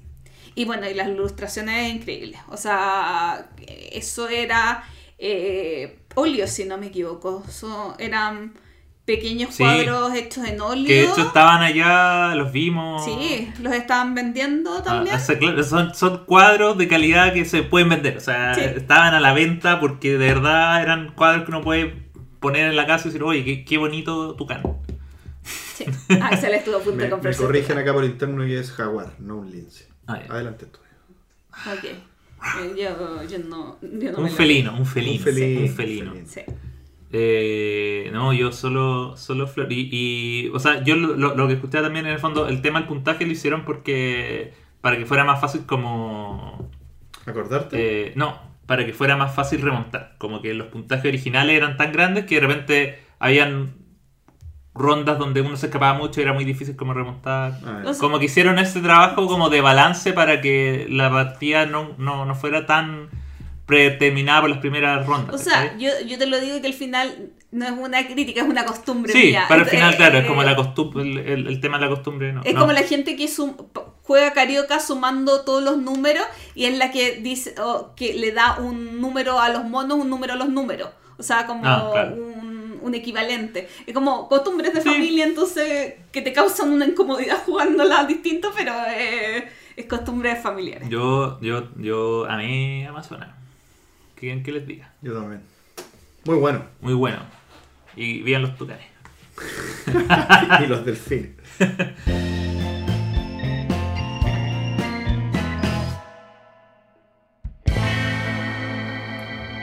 el tema de la semana. Y en esta oportunidad, el mantenimiento. ¿Y qué hablamos? Como el mantenimiento. No hablamos del setup, no hablamos del montaje del juego, sino hablamos de todas las cosas que debemos hacer en la partida para mantenernos jugando. Ah, Rellenar los vasos con vino. Ah, no, eso no. no. A menos que estuviéramos jugando un juego con, de Con bebestible. Claro, o como Cultura chupística. viños. O, que- claro, el mantenimiento de la cultura chupística Es es, llenar- rellenar los vasos. ¿Es verdad? Sí. ¿Eh? Fui. Eh, Oye, pero pensándolo seriamente, o sea, ¿por qué sacamos este tema de la semana? Porque yo estoy, yo personalmente estoy con una crisis existencial profunda sobre el mantenimiento y me imagino que si yo tomara y jugara cultura chupística, el mantenimiento es complicado cuando uno ha perdido mucho, ¿o no? Se hace cada vez más Sí, difícil de el- hacer. El mantenimiento yo creo que ahí Sí. debe rotar. Sí. Bueno, y, y este tema, eh, hay juegos que tienen un mayor mantenimiento que otros. Hay juegos en que es súper necesario. Por ejemplo, me imagino el alta tensión. En el alta tensión tiene harto mantenimiento. No, no tremendo, pero incluso entre los jugadores, o al menos en mis partidas, nos dividimos el mantenimiento. Tú te haces Mm. cargo de las plantas, nosotros nos hacemos cargo de rellenar las lo, el mercado. Y, y por lo general es por cercanía, como el que está Claro. más cerca de cierto mazo, el que Sí, lo reparte. Y, y dejamos súper visible, recuerden que el mantenimiento de esta ronda es de esta manera. Y en este sentido a mí me gustaría hablar de mantenimientos que me molestan mucho y otros mantenimientos que simplemente encuentro que están bien. Cuando las rondas son largas, volvemos al ejemplo de alta tensión, no me molesta tener que mantener muchas cosas, como en en el espacio entre ronda y ronda. A mí personalmente me está molestando muchísimo, pero mucho, mucho, mucho, los juegos que turno a turno tienes que mantener. Incluso me están molestando los que son saca una loseta de la bolsa. Te está excediendo, Gloria. Sí, Pero ¿cuál creo- es el problema de sacar una losetita de una Saca- bolsa? Por ejemplo, ahora que jugamos Vegas, sacáis una carta, tengo que reponer la carta. Pero es distinto dar vuelta una loseta o reponer una carta, creo yo, que sacar de la... Oye, que de verdad sacar de la bolsa me está molestando. Pero si eh, no hay a nada más punto. placentero que meter la mano en la bolsa, dar la vuelta y sacar una cosa así. pip. Pero ¿sabes qué? Un buen ejemplo ahí son los azules. Que en el primer azul tú sacas cosas de la bolsa, pero solamente las sacas cuando se reinician, se reinicia la ronda. A diferencia del cuarto azul, en que cada turno probablemente tengas que sacar los setas de la bolsa. Eh, eh, para mí esa es como el crítico en, en, en mi molestia con el mantenimiento. Sí.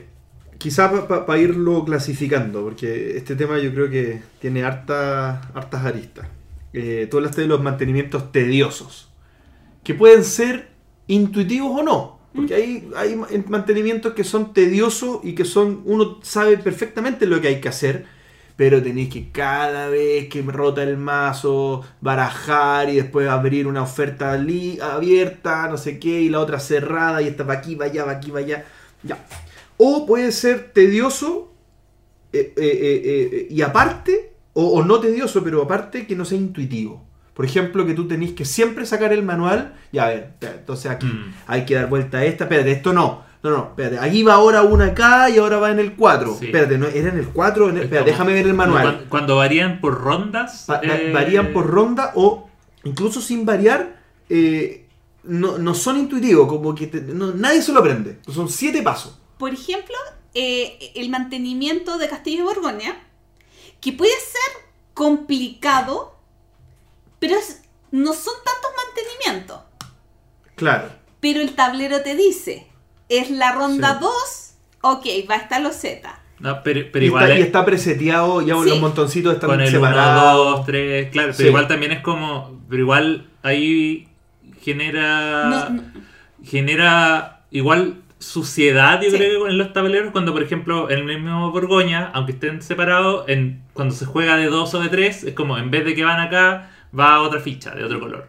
Entonces, y, y de hecho es el, el que tienes como que el- la, la A, la C y la E son de una forma, y la B y la D son de otra forma, y eso lo tenés que colocar, que está bien que lo coloquen en el tablero, pero igual esas cosas lo tienes que colocar en el tablero porque no es intuitivo y finalmente puede que ensucie un poco un juego que ya es sucio.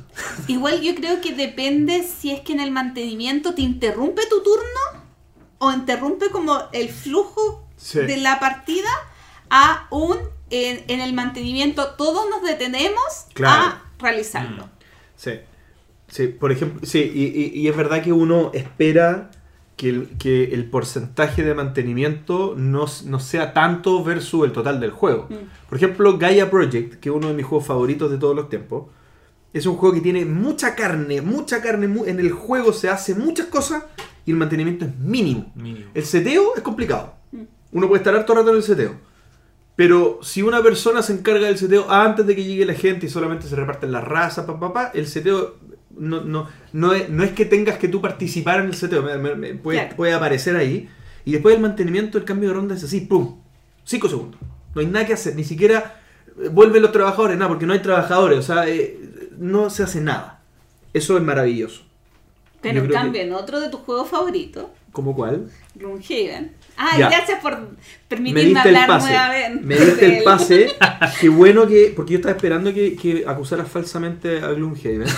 Porque Gloomhaven eh, tiene un mantenimiento complicado, pero afortunadamente un buen samaritano, que ya no es tan buen samaritano porque ahora caché que se paga la aplicación en, en- en iOS, eh, sacó una aplicación que se llama Gloomhaven Helper.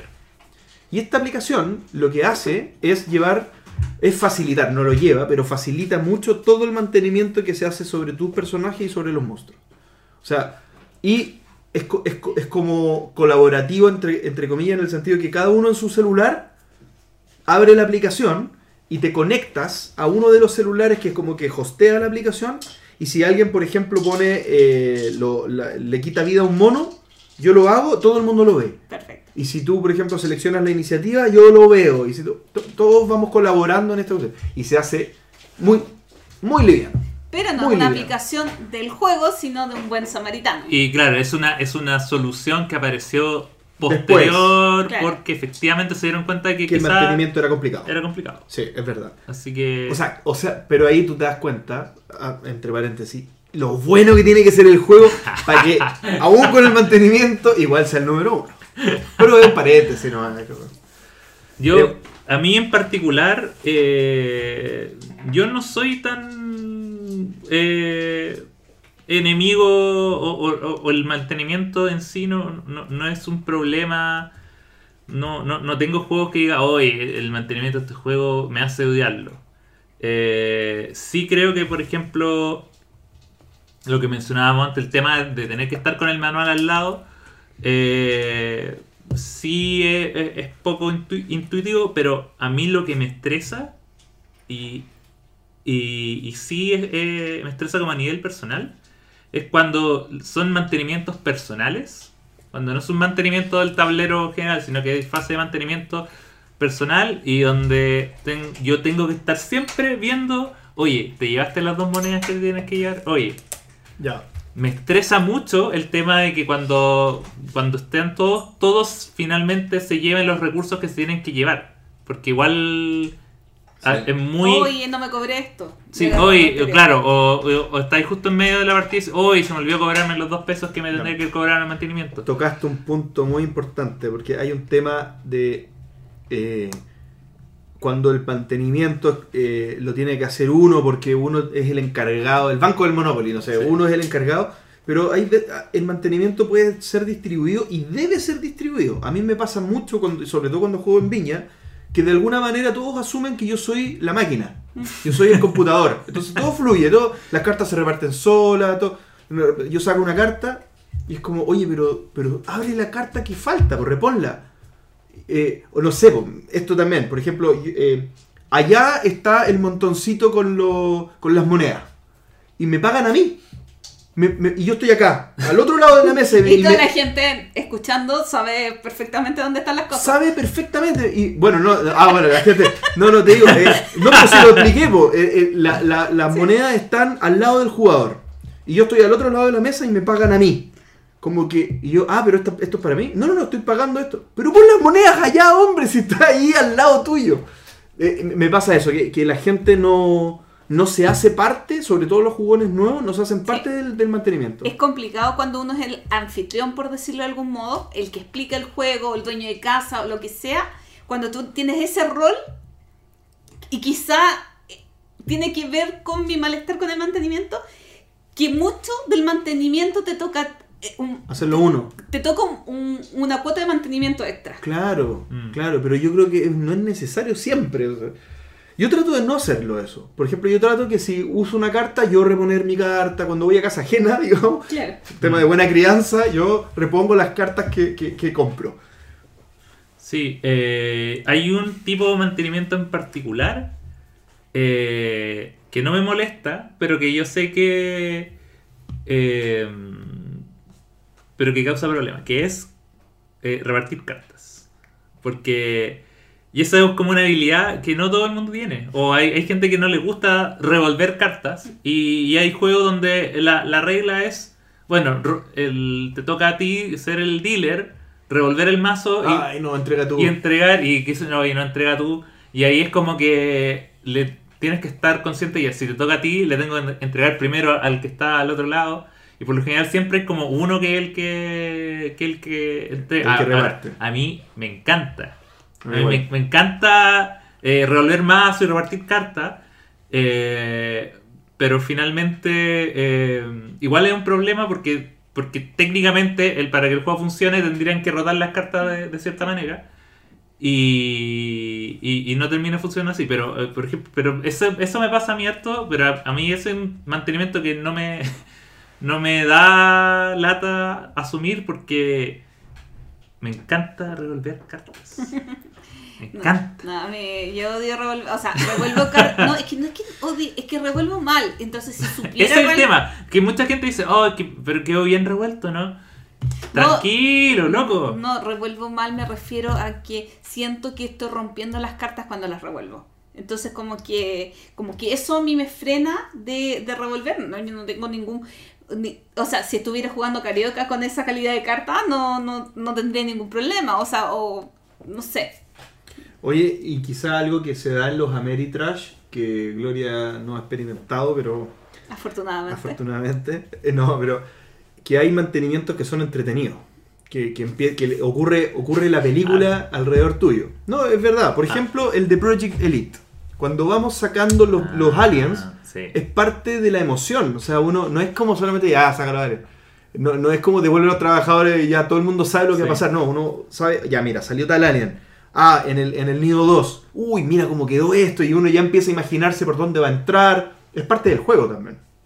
sí Y en Gloomhaven pasa lo mismo, que el mantenimiento, por ejemplo, de cuando atacan los bichos, que es mantenimiento finalmente, cuando, Mm. cuando atacan los bichos del tablero, es mantenimiento, eso también es entretenido, porque te atacan, sacan un- una carta de ataque, te pueden pegar mucho, un poco, pueden pasar distintas cosas, entonces eso es, es fantástico. Sí, de hecho, eh, sobre todo en- Project Elite, el, el tema del, del mantenimiento hay que estar atento porque es parte de la estrategia. Es parte de lo que Es parte claro. de lo que, del, del desafío que. del puzzle que hay que resolver en el próximo turno. Eh, así que.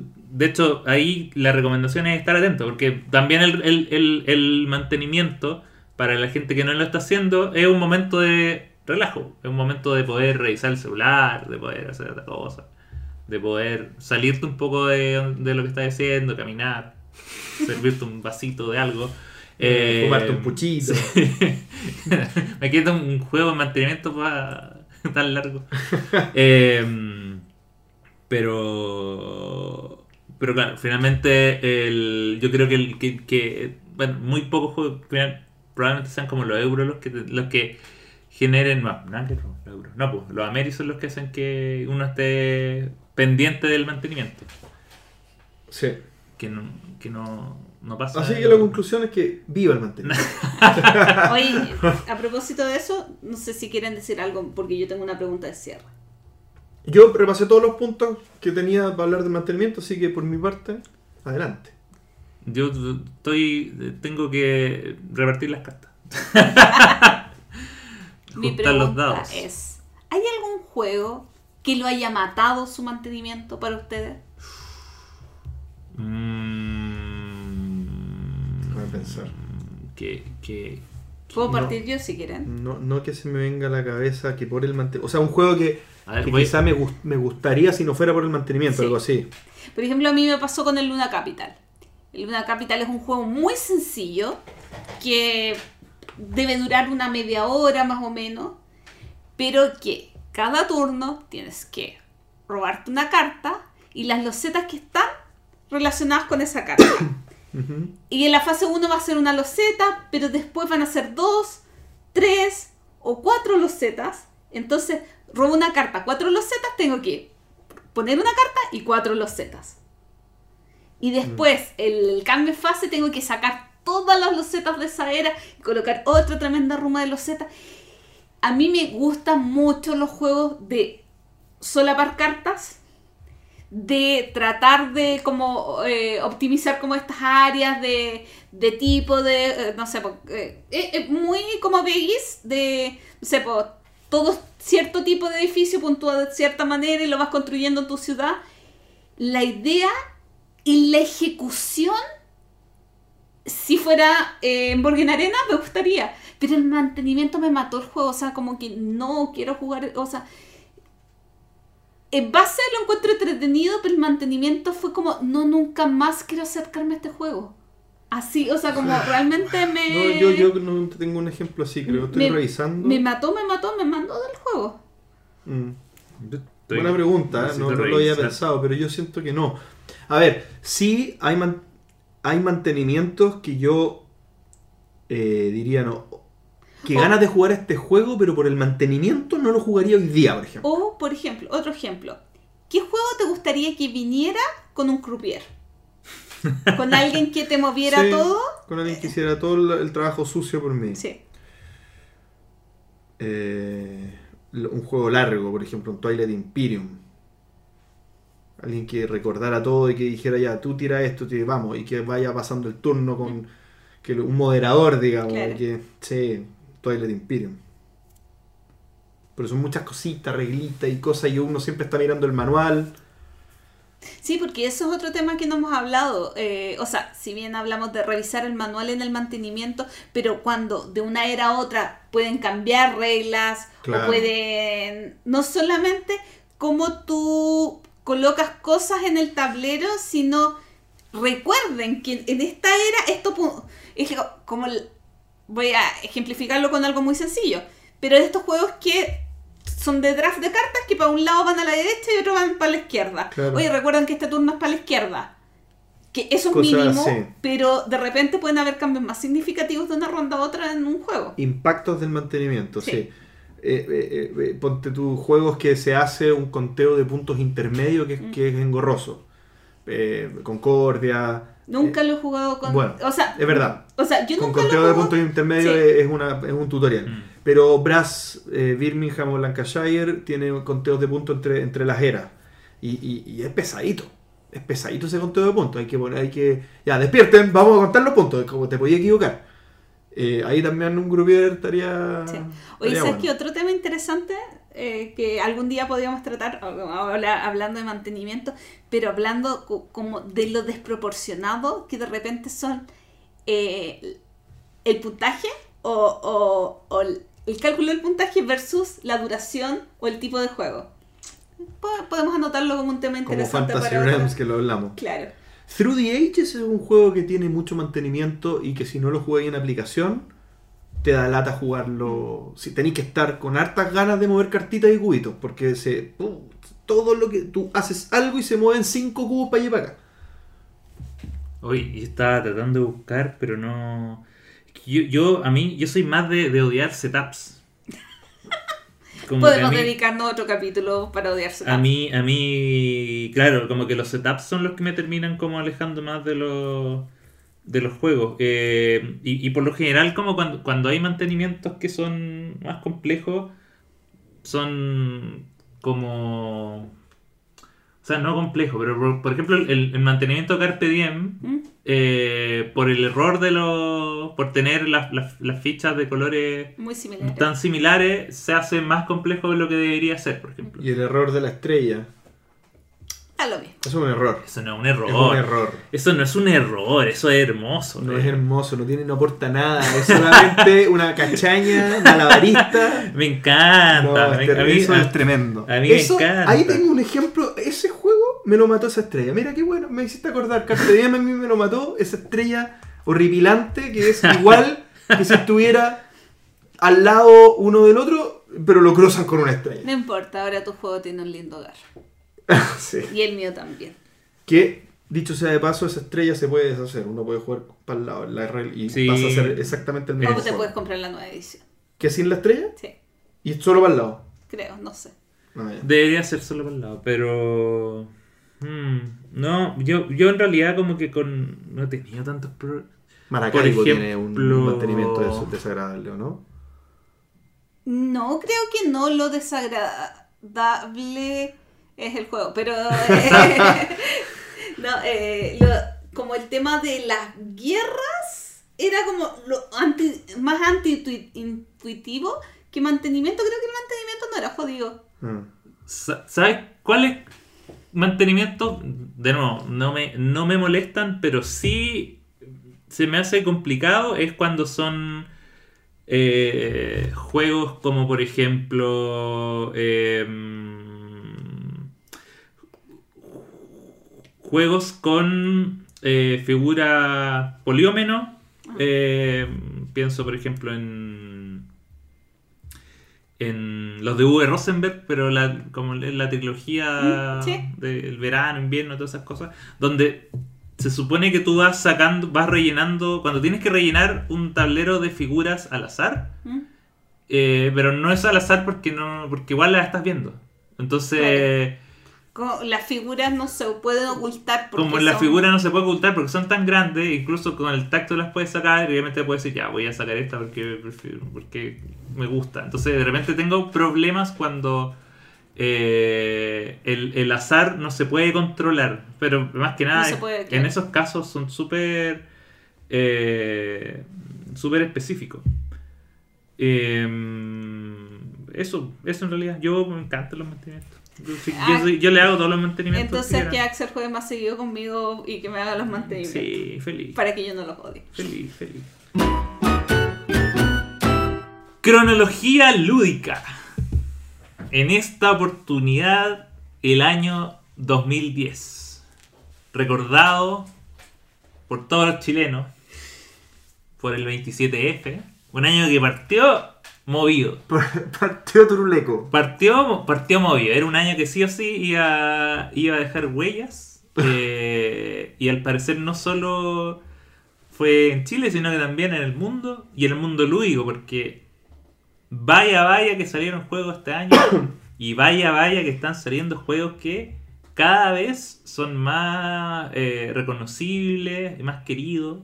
Así que eh, quien nos va a, a llevar de la mano por el viaje para este 2010 va a ser nuestro querido JJ. Así que adelante JJ desde la máquina del tiempo y cuéntanos cómo estuvo el 2010 en los juegos de mesa. Hola amigos del entreturno. Llegó a revisar el año 2010, el año en que la Tierra se movió bajo nuestros pies después del Festival de Viña.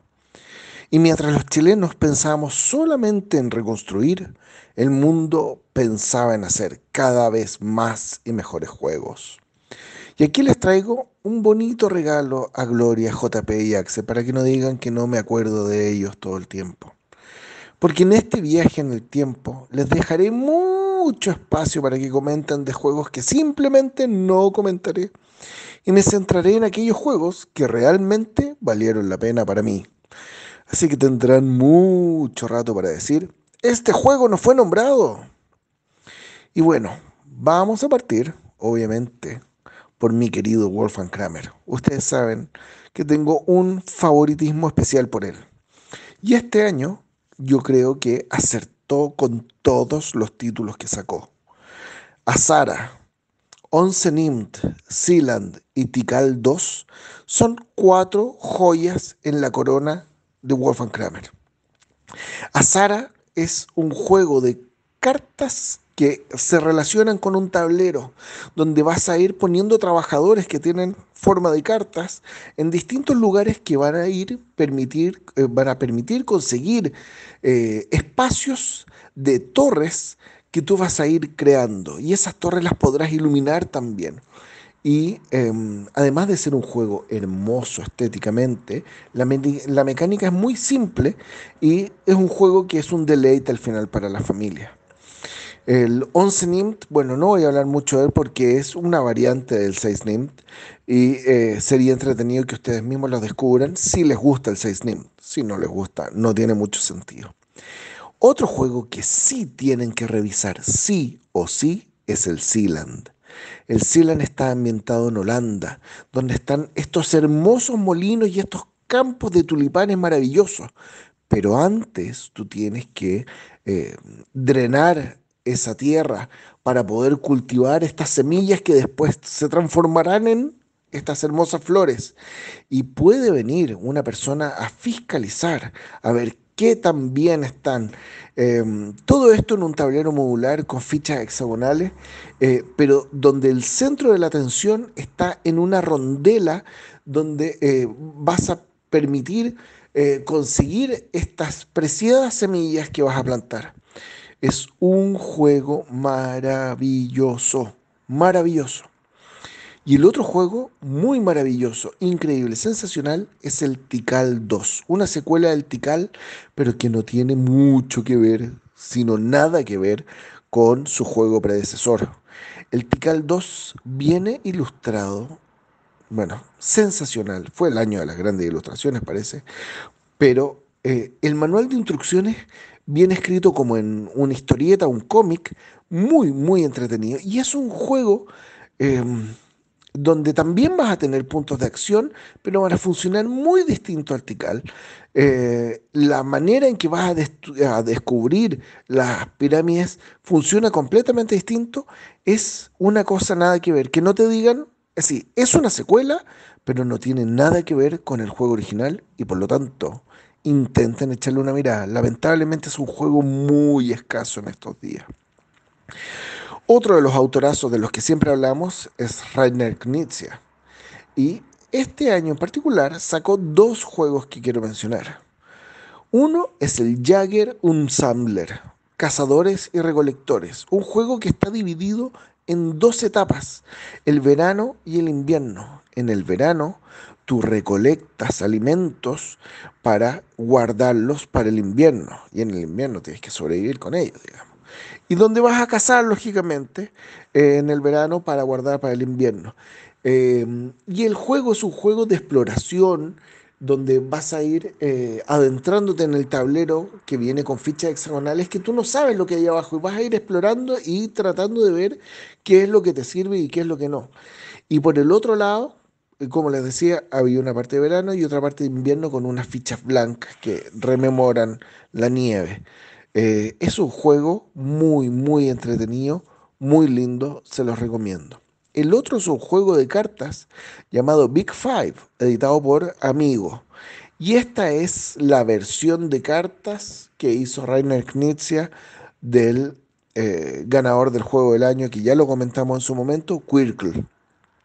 Es una gran implementación donde tienes que hacer líneas o de eh, animales iguales o de eh, animales distintos. Si son, eh, bueno, tienen que saber las reglas del Quirkle para entenderlo bien, es un juego muy visual. Pero este juego curiosamente tuvo una sola edición y ahora es de los juegos más buscados y coleccionables de los juegos de cartas amigos chiquititos. Así que se los recomiendo. ¿Con qué seguimos? A ver, con Seven Wonders. Uy, ahora todos hablan de Seven Wonders Architect o de Seven Wonders Duel, pero existió en ese momento el Seven Wonders, el juego original, que era un juego para, no me acuerdo si dos o tres, hasta siete jugadores, donde eh, se drafteaban cartas, pero tú ibas a competir no con todos los jugadores, así al final del juego gana el que tiene más puntos sobre todos los otros jugadores, pero tus contrincantes directos van a ser tus jugadores sentados al lado tuyo, a los que tú vas a recibir tu mazo de cartas, te vas a quedar con una, la vas a jugar y el resto de las cartas las vas a, eh, a pasar hacia el lado. Y hay cartas que tienen distintas funciones, unas que te permiten eh, eh, conseguir recursos para construir tu monumento, o puedes tener cartas de guerra para pelear con los jugadores de los lados, o puedes sacar estas cartas verdes que eh, te dan muchos puntos si consigues colecciones de ellas. En fin, es un juego maravilloso que dura 30 minutos y puede ser jugado hasta 7 jugadores. Imagínate un juego, un, un buen Eurogame que llegue hasta 7 jugadores y que incluso con 7 se pueda jugar en media hora. Una maravilla. Bueno, vamos a pasar a otro tipo de juegos ahora, porque fue el año de Fantasma Blitz y de Timeline Inventions. Dos juegos que, bueno, el Fantasma Blitz creo que no está en supermercados, el Timeline sí está. Pero son dos juegos familiares, fillers, rapiditos que vale la pena conocer de todas maneras. El Fantasma Blitz es este juego de velocidad mental donde tienes que ver si la combinación de colores que aparece en la carta, el fantasma blanco con el gorro rojo y en fin, eh, eh, coinciden o no eh, y puedes reclamar la carta. Em, bueno, Ustedes, ustedes lo podrán haber jugado más veces que yo, pero el recuerdo que tengo del Fantasma Blitz es ese juego trepidante, muy rápido y un poquito estresante. En cambio, el Timeline es este juego maravilloso. Yo encuentro que la idea, el que lo hizo, un genio. Eh, donde vas a tener cuatro cartas con eh, inventos y que vas a tratar de ordenar cronológicamente en la mesa, pero tú ves el invento y no ves eh, el- la fecha y solamente hasta que juegas la carta o antes o después de otra carta que está en la mesa y que dice su fecha, vas a poder comprobar si efectivamente la chuntaste y lo pudiste poner en orden cronológico. Después salieron de películas, salieron de personajes famosos, salieron de mil cosas, hasta hay un timeline chileno. Un juego imprescindible en las ludotecas de las personas. Eh, otro juego muy curioso es el Nance on the Run, un juego de la difunta Mayfair que se me fue a hablar la otra vez de Mayfair Games en un live que hicimos con la, con la Gloria sobre editoriales difuntas. Y es un juego donde las monjitas que están en el convento les da un poco de hambre en la noche y quieren atacar el refrigerador. Pero ¿cómo lo hacen si está la Madre Superiora caminando por el convento? Entonces tienen que escabullirse para poder llegar. Eh, si tú pasas cerca de la monja, puedes no ser detectada si estás detrás de una pared, pero si escucha tu ruido, uh, te van a mandar de vuelta a la pieza. Es un juego muy curioso que también alcanza a gran, hasta altos conteos de jugadores. Creo que se puede jugar hasta 8. Es realmente una cosa muy loca que vale la pena probar. Un juego que no da para tanta gente, sino que solamente para dos jugadores, es el Dragonheart o Dragonhearts. Eh, un juego de la fantástica línea que les he hablado hasta el cansancio para dos jugadores de Cosmos. Y en este caso, eh, un, un equipo, así, un equipo, un jugador juega por los cazadores y otros por los dragones, a los que tratarán de cazar. Em, la verdad, no es de los mejores juegos de la línea de dos jugadores de, eh, de Cosmos, pero tiene la particularidad de que es un juego rapidito, agradable, relajante y que se puede jugar más o menos en modo campeonato cuando uno juega por los dragones y otro juega por los cazadores y después se invierten los roles. Y además tienes la posibilidad de jugarlo en Board Game Arena porque ahí está presente. Otros juegos que están en Board Game, en Board Game Arena, o al menos uno, el otro puedo estar chamullando, es el Hanabi y el Haggis. Dos juegos con ja, ja, ja, ja. Pero son con HA, no con J. El Hanabi a mí me voló la cabeza. Y hasta el día de hoy me sigue fascinando.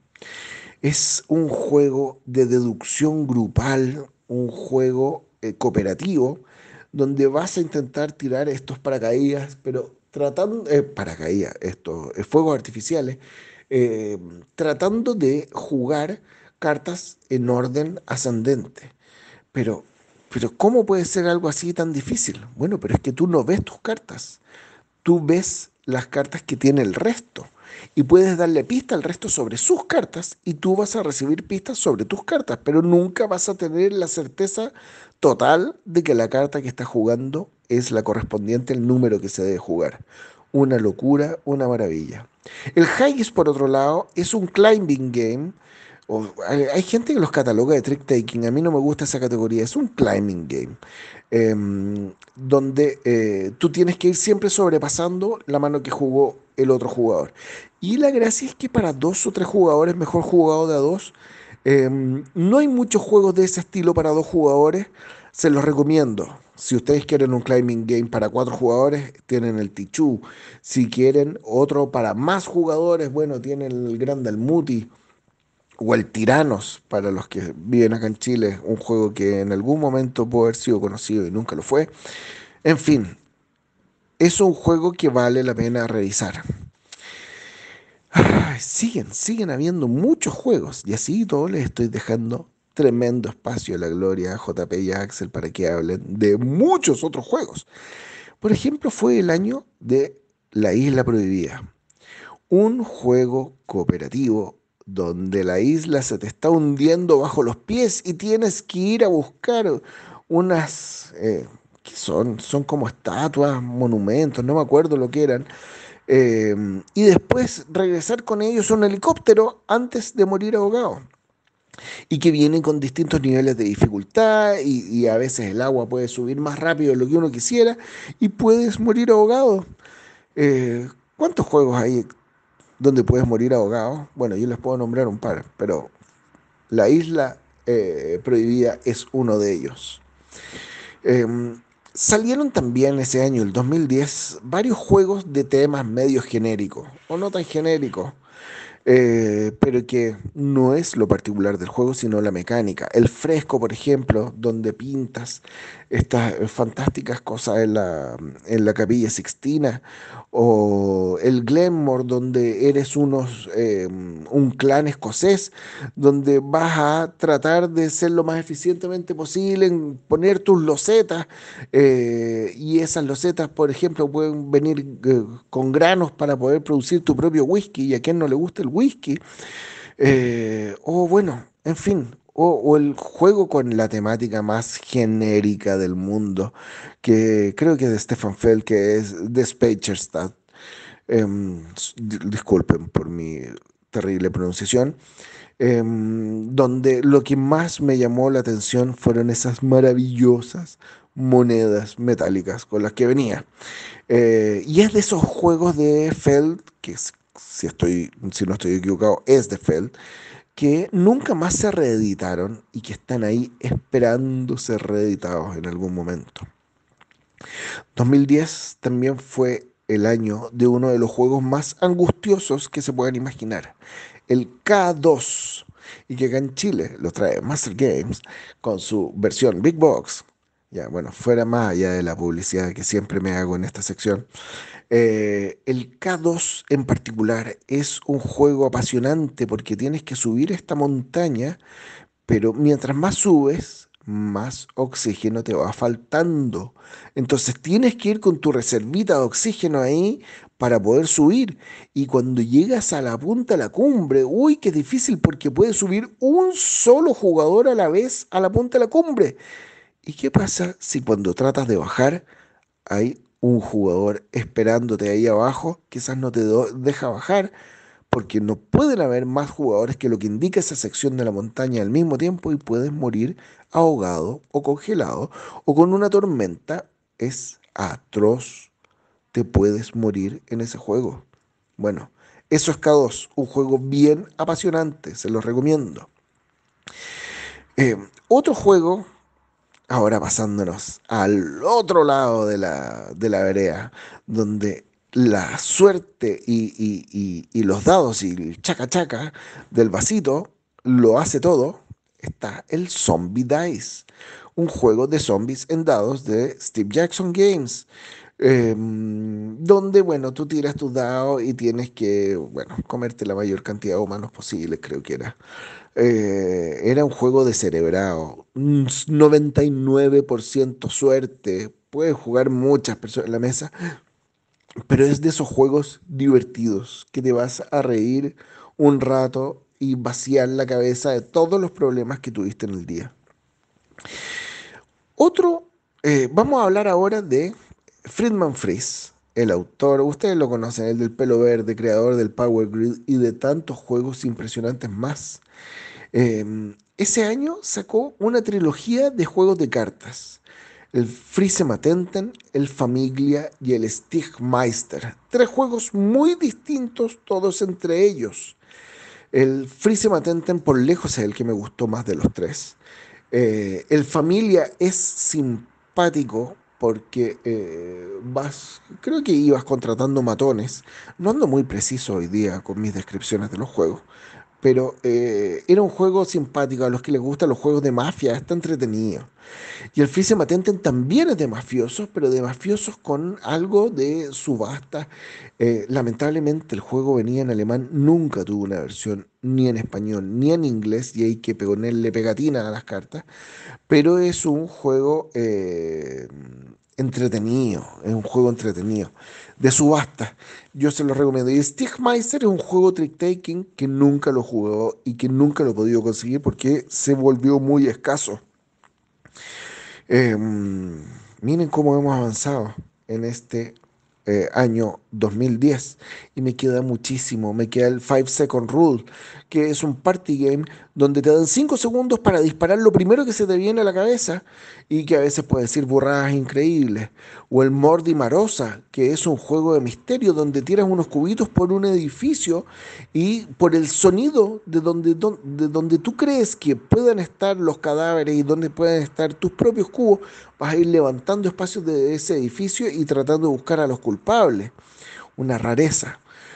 Fue un año también con dos versiones un poco cuestionables del Monopoly, porque eh, una se llama Triple Exopoly y el otro Sexopoly, y no me voy a meter en profundidad en eso. Otros juegos fascinantes, pero creo que ya se me fue todo el tiempo. El Charon Inc., el Chocolatl, el Level X, el Isla Dorada, el Firenze. El Ablaze, que es una versión, una reinvención del Feurio, un juego donde combates incendios forestales y donde se pueden quemar tus bomberos y morir quemados vivos. Bueno, así de atroz. Y miren, miren los juegos que odié de este año. Y que con esto voy a cerrar.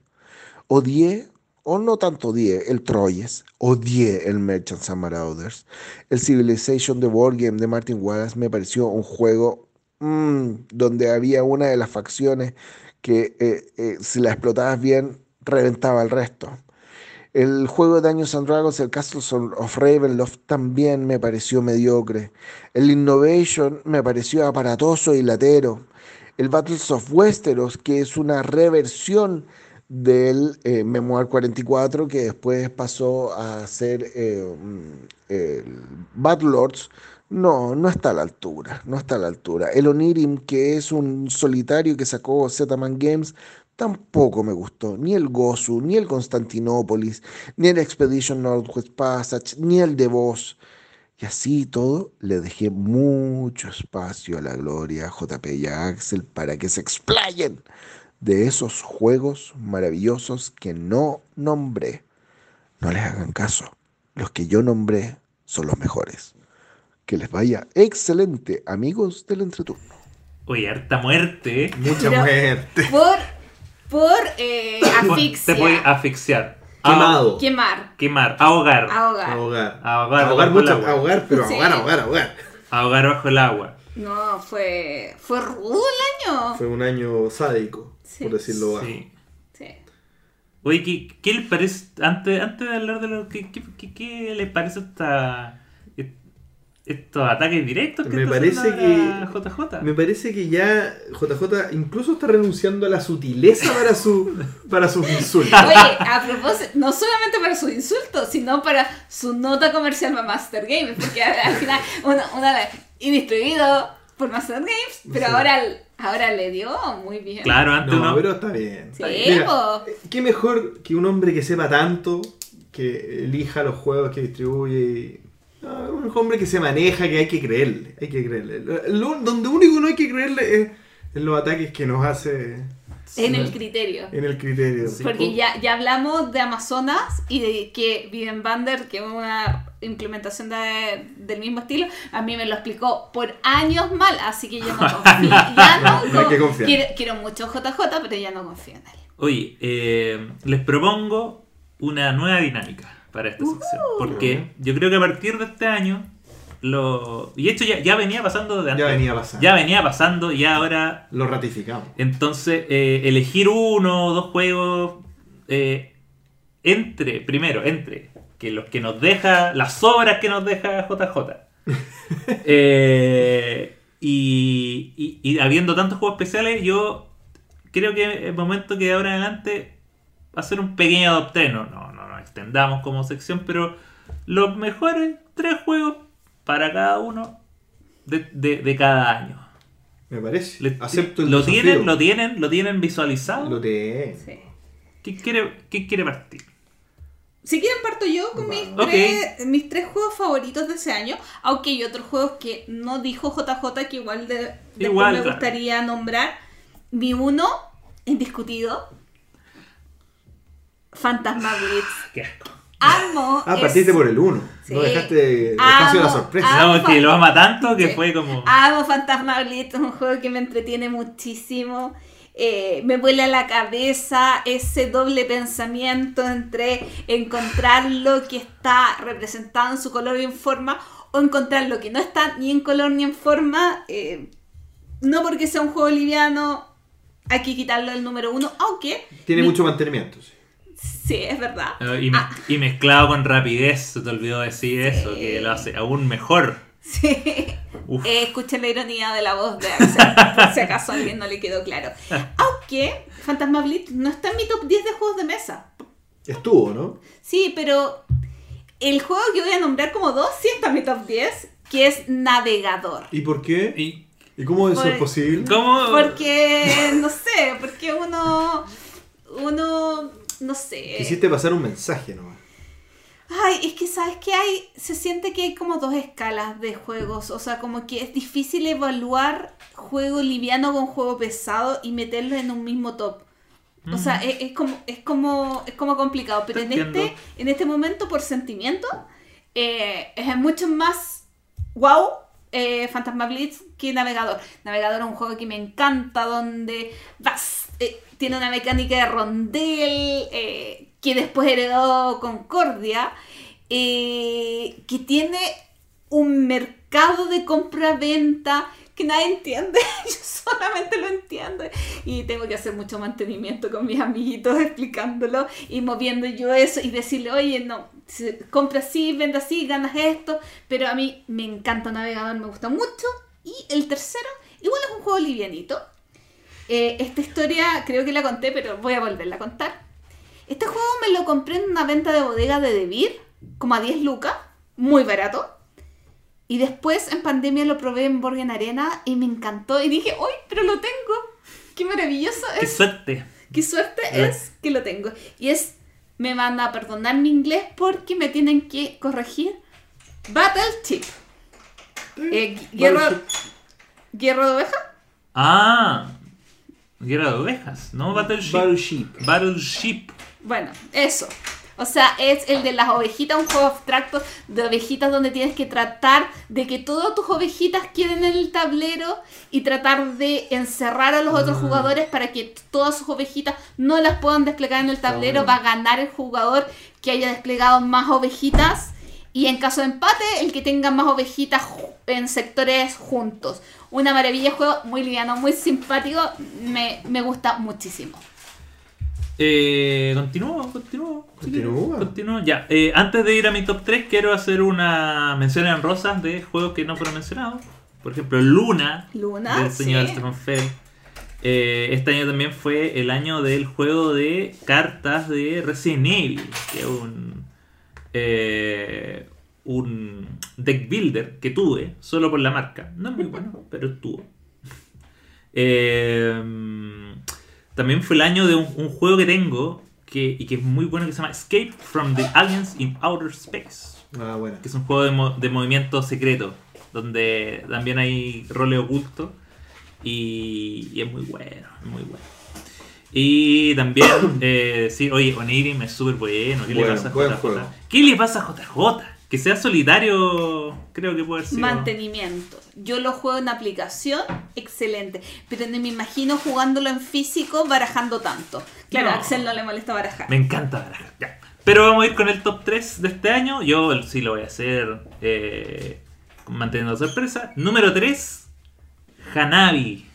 Hanabi, juegazo, juegazo. Aparte, eh, hace mucho que no lo juego, pero... Y de hecho, a mí no me gustan mucho los cooperativos, pero por, por el tema de deducción, eh, saber qué preguntar, hay un tema de, de memoria, pero que no necesariamente es memoria porque uno es memoria física. Uno puede efectivamente guardar, Separarlas. separar las cartas y decir, ya, esta carta yo la tengo así porque es un 5 y no debo jugarla ahora. Y uno puede hacer un orden, entonces...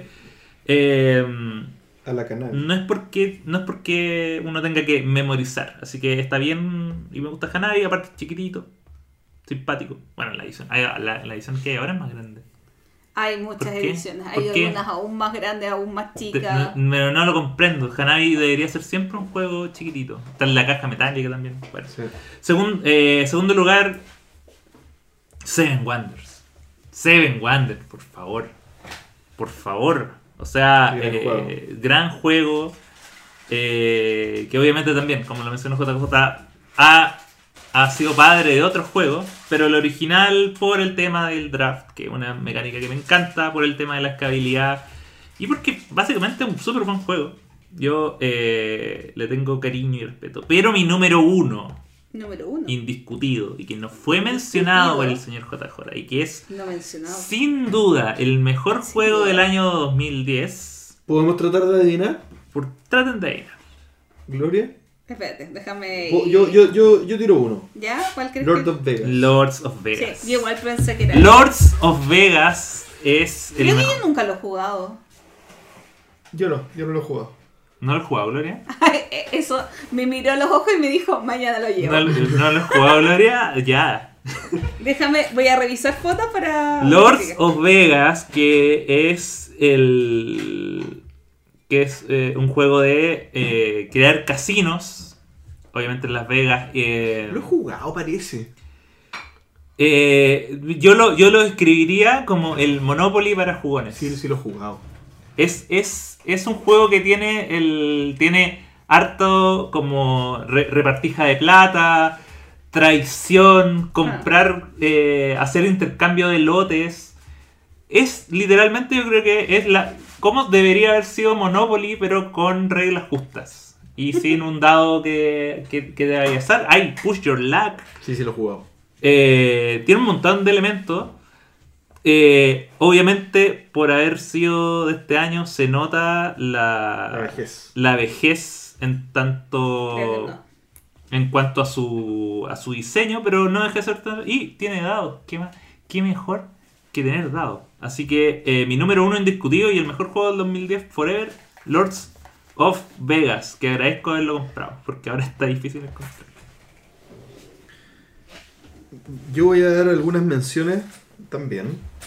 Y no estoy seguro si JJ los mencionó. Ustedes me van corrigiendo, A pero ver. no sé si Dominant Species No lo no dijo. lo dijo. no lo Y eso que Master Game lo va a distribuir. Sé qué Master Game lo va a distribuir. Es un juego que tiene. Es un juego, es un súper buen juego, pero con, con harto mantenimiento y harta cosita que quizá si hubiera una segunda edición un poquito más streamli- streamlineado sería un hitazo. Eh, a- a- un Castaways, que es una versión creo que española, bien, bien parecido al juego este de Robinson Crusoe. Es un juego cooperativo también de, de, de náufrago, súper bueno. Me parece ¿Cómo que se hasta- llama? Castaways, eh, Castaways. náufragos. Ah, no, náufragos. We eh, are castaways. de hecho, creo que es anterior. Pero es muy similar en fecha. Eh, que- como salieron casi juntos. sí, es que creo que dicen las malas lenguas que, Uno a, le copió al otro. no, que a náufragos le copiaron. Ah, bueno, pues. o sea, Alguna vez me. Pero me es mejor, es mejor Robinson Crusoe. Y yo lo he jugado los dos. eh, Náufrago está bueno, pero Robinson Crusoe es muy bueno. Es muy, muy bueno. Está también el Ascension, que es un juego, un deck builder como medio futurista, que también ha tenido harta aceptación. ¿Qué? Oye, yo. Oye, Es como la- la- Master Game, eh, te voy a pasar mi, mi. No, es que acaba de salir la décima edición de Ascension. Eh, y bueno, lo- debería traer a Chile Master Game porque lo sacó TCG Factory en España. Pero eh, yo nunca he jugado, pero dicen que ha envejecido súper bien. Como toda la gente, con toda la gente que ha llegado nuevamente al juego. eh, como los reseñadores hablando de eso y como siempre estuvo en inglés y ahora recién esta salió hace marzo, si no me equivoco, en España, la edición en español, entonces atentos para los que les interesa eh, tener ese juego, juego. Es entretenido. Yo solo lo he jugado en digital, pero es chorro. Eh, está bueno. Otra mención para rivales de Catán que a mí me gustó. Hay gente que no le gusta. Es este jueguito de cartas de Catán que los recursos se van generando con unas cartitas cuadradas y todo. Es bien, es bien bueno, fíjate. A mí me gusta harto. Eh, y mención para dos juegos chilenos que aparecieron también acá, Mi Tierra y Vote por mí. Que por ahí están en el ranking, por ahí, escondiditos, pero están. Mi número 3, lo voy a decir en este momento, es Seven Wonders, que yo creo que es el, el único cruce que se generó en todo el, el- el- ¿Y eso que te gusta Fantasma el top. Sí, pero no es top. Pero- Me gusta harto, pero no, Seven Wonders es muy bueno. Es muy bueno. Ya lo explicaron, así que vamos a pasarnos a mi número 2, que es Alien Frontiers. Se me Alien, olvidó mencionarlo. Alien Frontiers es un juego muy parecido a Kingsburg, Mm. que es un juego que me encanta. Y Alien Frontiers es bien parecido, tiene a veces quiero jugar uno, a veces quiero jugar el otro, pero me encanta, es muy bueno, es posicionamiento de dados.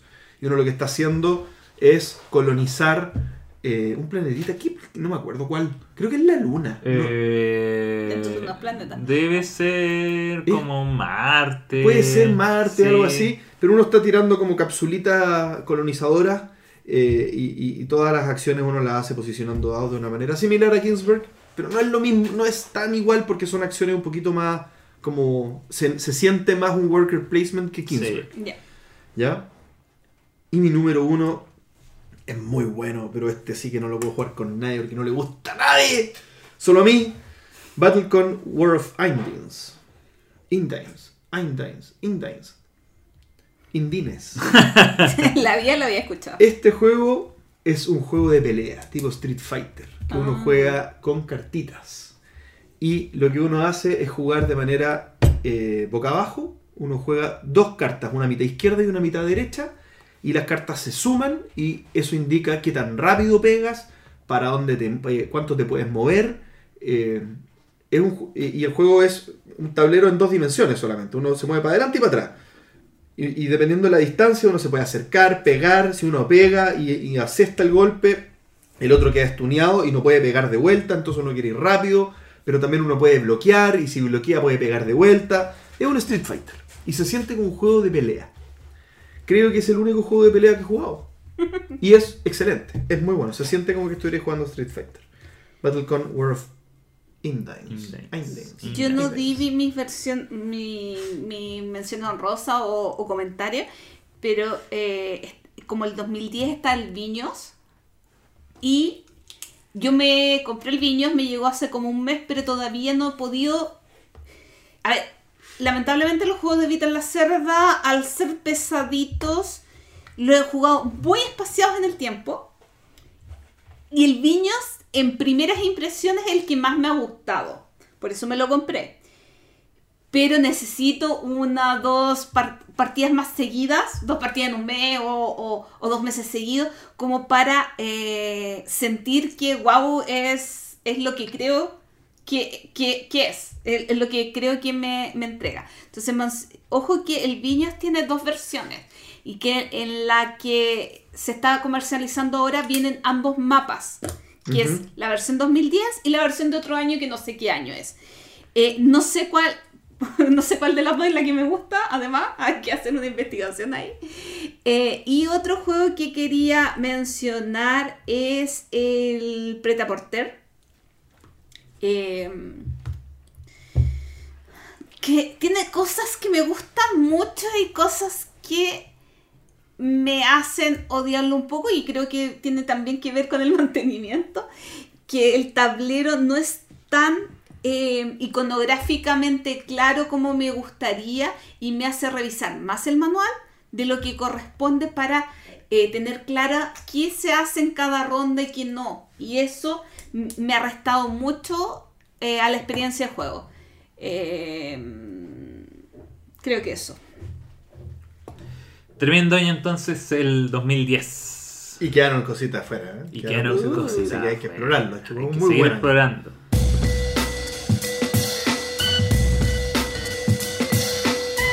El entreturno responde. Y el amiguito Axel nos leerá todas las preguntas que nos dejaron nuestros queridos y amados auditores. Vamos a comenzar Por, por el principio. las preguntas, la pregunta que nos dejaron en el live que hicimos de eh, de Ir Pocket. Técnicamente hay dos, pero no importa.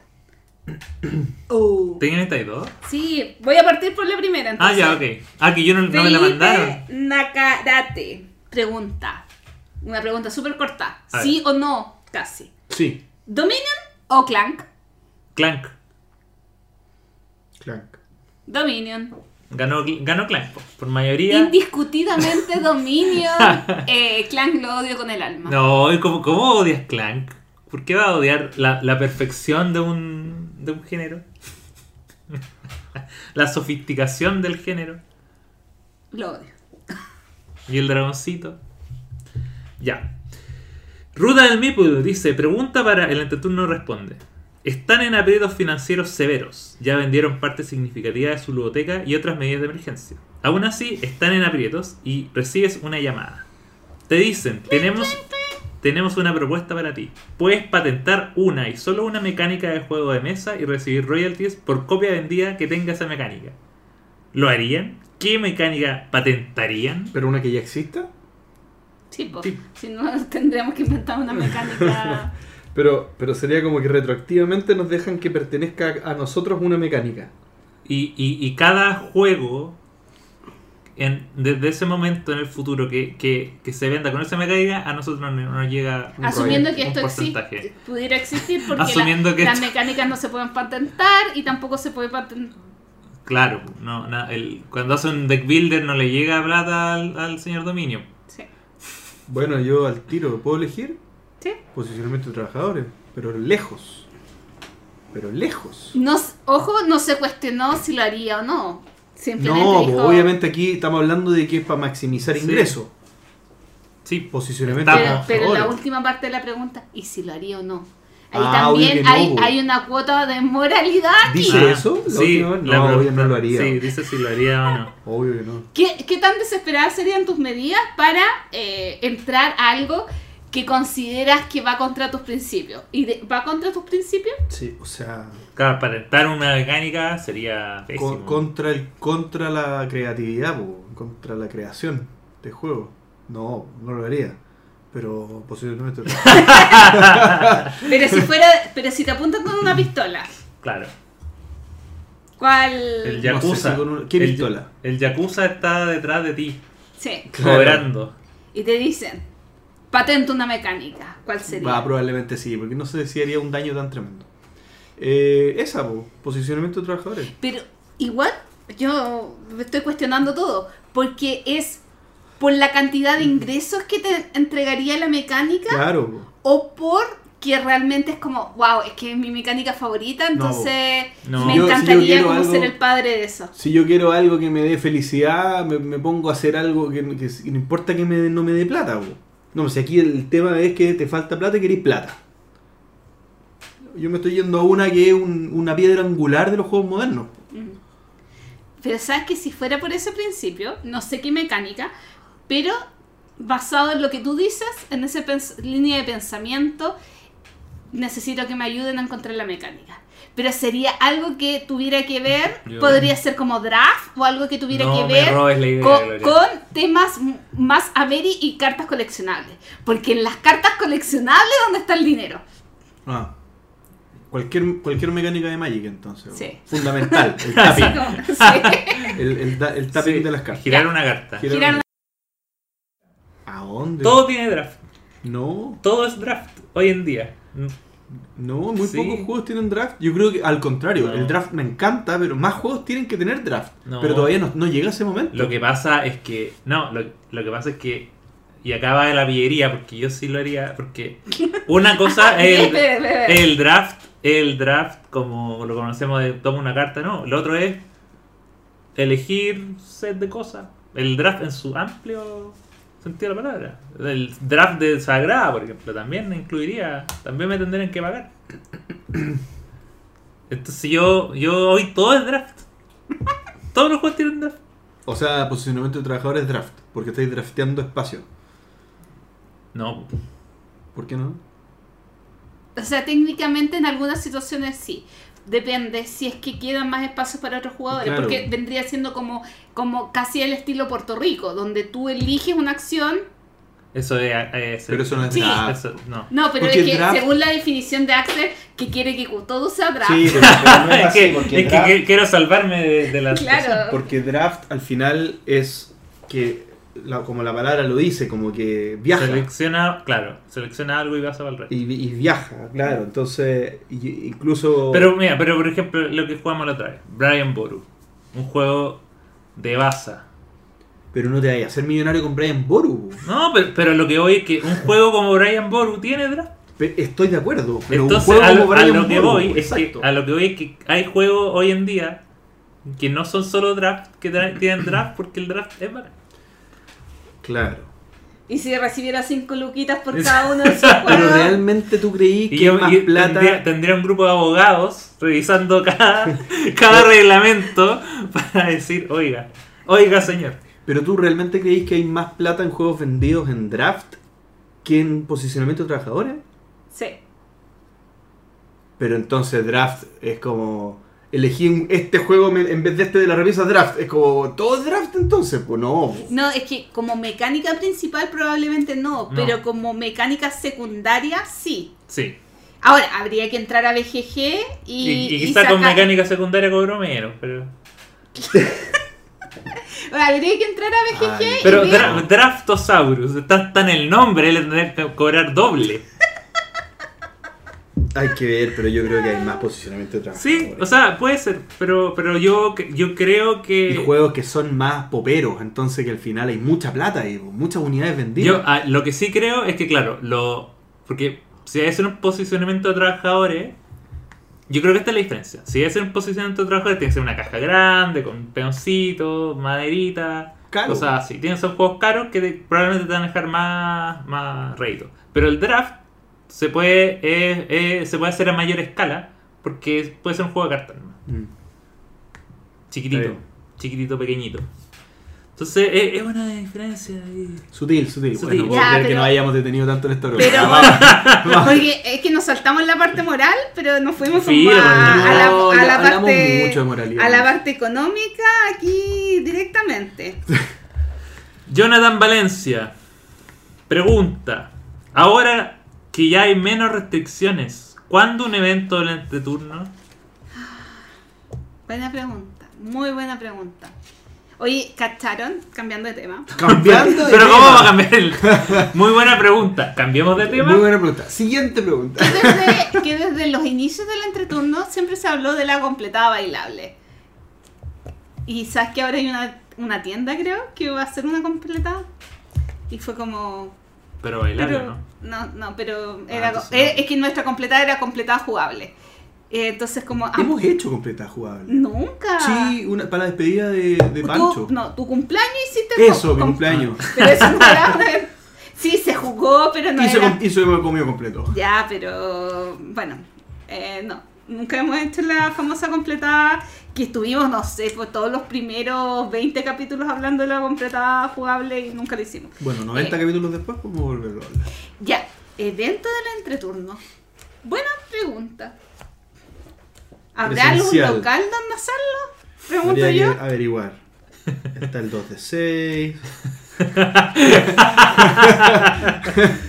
Está el centro España, que era el Está Centro. Cultural España. Está... Ahí Bueno, vamos a ver, igual podríamos conseguir el Centro Cultural España. Sí.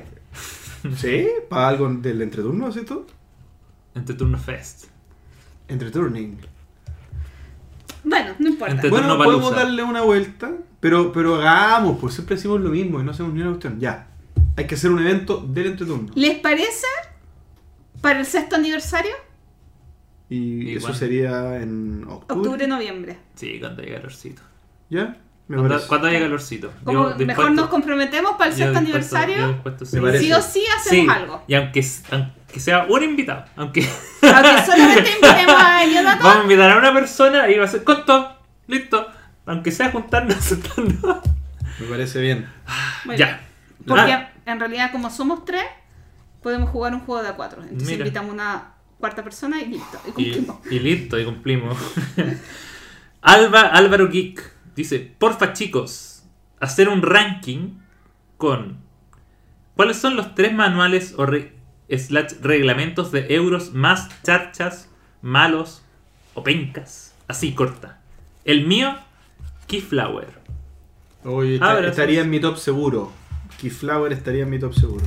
Pero tengo un par más también. ¿Sabes qué, qué me pasa con Keyflower? Que cuando juego el juego, antes de leerme el reglamento, leerme el reglamento me es más sencillo. Porque ya tengo bases, Claro. pero claro, es distinta la experiencia cuando es por primera vez te vas a enfrentar a un manual y quieres eh, sobrevivir.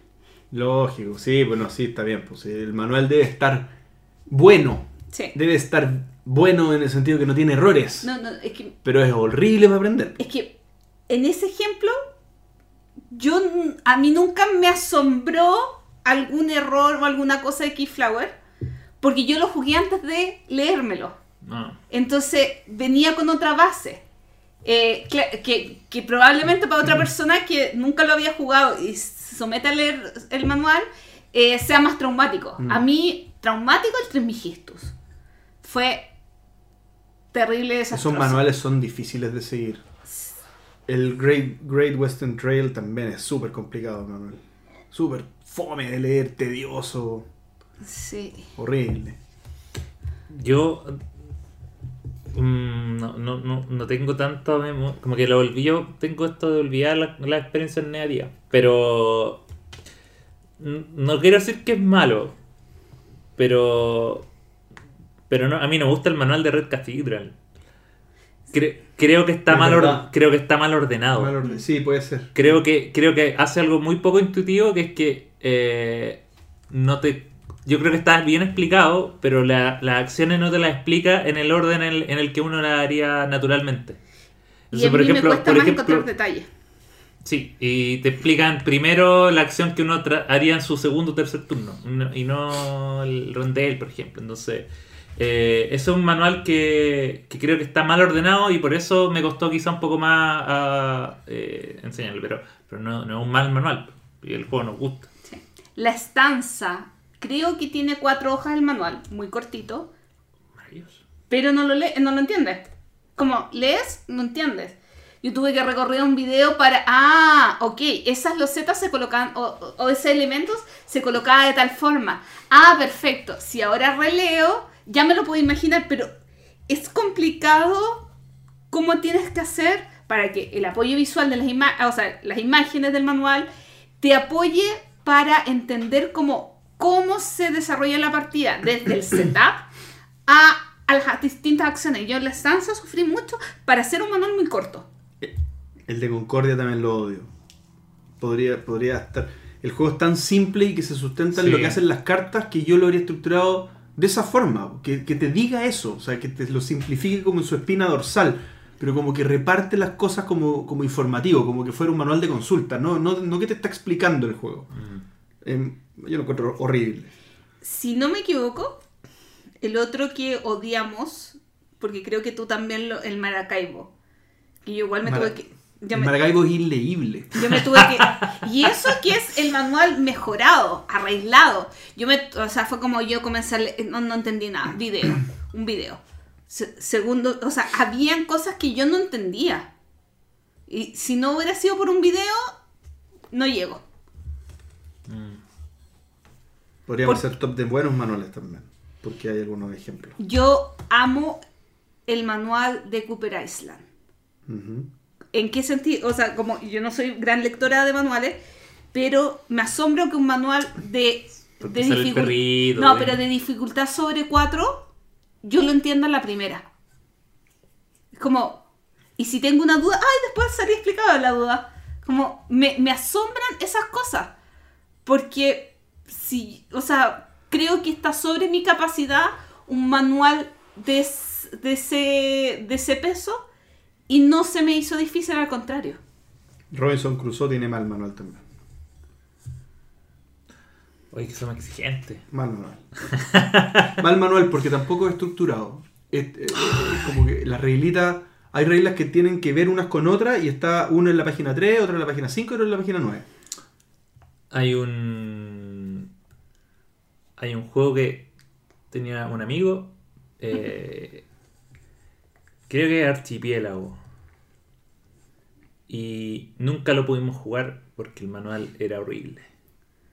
Y yo. Y el- ese juego fue vendido sin ser jugado nunca y lo sacamos. Y lo sacamos y Manual. era como que. Ya, ahora sí lo vamos a jugar. Y, y, en- y entre que. Entre que. Y cada uno lo intentó leer una vez. Y fue como, oye, si mejor jugamos otra cosa. Qué terrible. Y era terrible, era terrible. Bueno, Bueno. bueno, nos pidió tres. creo que. Creo que. Creo que fue, salió, salió beneficio. Sale con llama. Lentes de mesa. Nos dice, pregunta ficción. Una editorial de Wakanda está organizando su primer evento de lanzamiento de un juego y tiene un problema. No saben cómo hacerlo. El rey de Wakanda le ordena a la organización que contacten a él en turno para que ustedes elaboren un manual de protocolo de eventos de lanzamiento. ¿Cuál sería el contenido de este manual de protocolo de eventos de lanzamiento del entreturno? Ah, Ah, tendría cositas. ¿Qué tendría? No, ¿qué- ¿quién Eh, quiere partir? Yo no, quiero eh, terminar. A ver, ya, pa- pa- partamos con lo básico. O sea, primero tiene que haber eh, suficientes mesas para el número de invitados y cada mesa con su eh, instructor. Creo que eso es lo básico. Partamos por si un manual, si no sabe nada, lo básico es que hayan mesas pa'l- para número de invitados y instructores ahí atentos para cualquier duda y, Sí. y- y hacer que el proceso de, de- de jugarlo sea lo más eh, Placentero. placentero y, y posible. Eh, Tienen que estar invitados. Oja- ojalá invitado gente que haya estado en el proceso de creación, ya sea diseñador, eh, algún. Si, si no puede ir el, el diseñador, que deje algún videito, o si, o si no, porque está lanzando un juego, por ejemplo, lanza un juego que el diseñador vive en Alemania y en realidad no lo puedes eh, tener. eh, por lo menos tener, no sé, o voceros de la, de la editorial, o alguien, o si hay alguien que sí, que sí puede ser contactado y que puede estar ahí, que también lo haga, no sé, algún ilustrador o algo así, que, que haya estado en el proceso, si es nacional, se prefiere que esté, si, si no es nacional y no puede estar, es entendible que no esté. Pero si se puede tener alguien, que se tenga. Exacto. P- t- Tienen que también estar invitados aquellas personas que, que van a tener relevancia en, el, Eh, en, bueno, la, en la comunicación del Eh, tema. bueno, pero es que también, te- y ahí, el, el- ahí yo también bifurcaría el manual en qué tipo de lanzamiento quiere hacer. ¿Quiere hacer un lanzamiento del juego masivo? ¿Quiere hacer un lanzamiento abierto? Un- Porque crees que va a ser un juego tan popular que quiere hacer un lanzamiento y- y en un... No, lugar? pero tú querías meter ruido. O ¿Tú querías quiere meter hacer un lanzamiento con gente específica de, el- de los medios lúdicos o influencers. Porque puede hacer. Es que yo creo que depende. Sí. Por ¿Puedo eso, por, la- eso va- por eso depende. Quiero meter Tienes- la cuchara ahí. Tienes y- que elegir, eh, antes, por eso tienes que elegir antes de, de organizar el evento qué tipo de público quieres que vaya a. ¿Sabes que justamente esas son mis dos primeras preguntas cuando Mm. me piden organizar algo? Uno, presupuesto. Porque depende del presupuesto. Mm. Tú puedes hacer cosas gratis bacanes. O puedes hacer cosas bacanes y caras. O puedes hacer cosas malas caras, etcétera, etcétera. O sea, para mí, presupuesto es como clave. ¿Cuá- ¿Cuánto quieres gastar? ¿Cuál es la infraestructura? ¿Dónde lo podemos hacer? ¿Es gratis? ¿Es no? Y también enfocarse en cuál es el público objetivo del lanzamiento. O sea, ¿Qué quieres Eso, lograr? Sí. eso. Porque no Que solamente. no siempre es- es el mismo. Que no siempre que no solamente es el público objetivo del juego, sino el público objetivo del lanzamiento. Exacto. ¿Cómo tú quieres hacer el lanzamiento? Porque de repente, voy a ridiculizar, tú quieres pura- puras autoridades. ¿Para qué? No sé. Pero Sí. tú quieres invitar a la alcaldesa, tú quieres invitar a, al dueño del colegio de la esquina porque es un juego educacional. Entonces, ¿quiénes van a ser los invitados a tu lanzamiento? Es clave para estructurar todo lo que va debajo.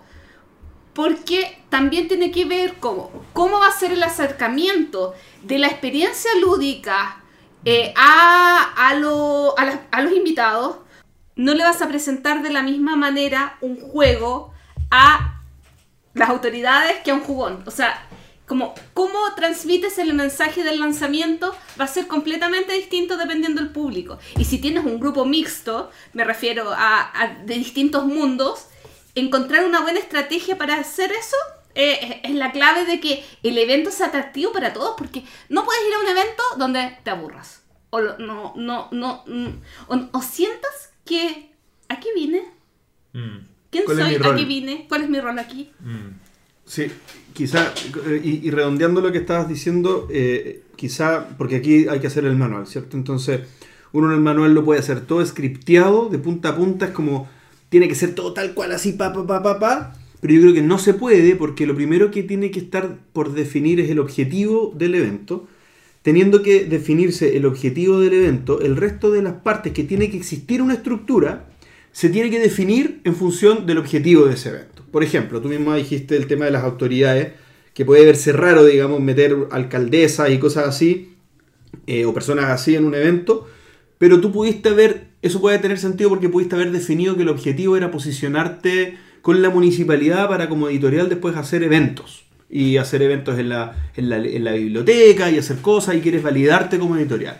Entonces ahí tú defines el objetivo, por ende entonces definiste quién tiene que ir, por ende entonces definiste cuál es el libreto de la- del, del evento, o sea, cómo va a ser la bienvenida, cómo va a ser el- la, la actividad en sí, cómo va a ser el cierre, lo que le vas a dar a los invitados, por ejemplo, les voy a dar, ¿qué cosa? Les voy a regalar un juego, les voy a, a- a- a dar notas de prensa exclusivas, les voy a dar les voy a explicar el juego, les voy a explicar, eh, por ejemplo, a, a la alcaldesa tal vez le vaya a mostrar videos de gente jugando que se emociona y que se maravilla con los juegos de mesa.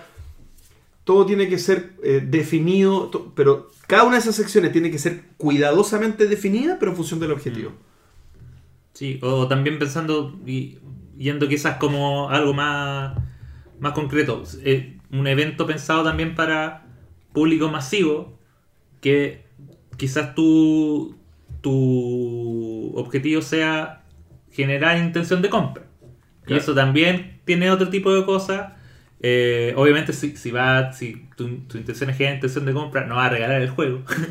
Pero sí puedes regalar como cosas que te recuerden el juego, te recuerden Un la sticker. marca. Pueden ser un sticker, un llavero, un pendrive, no sé.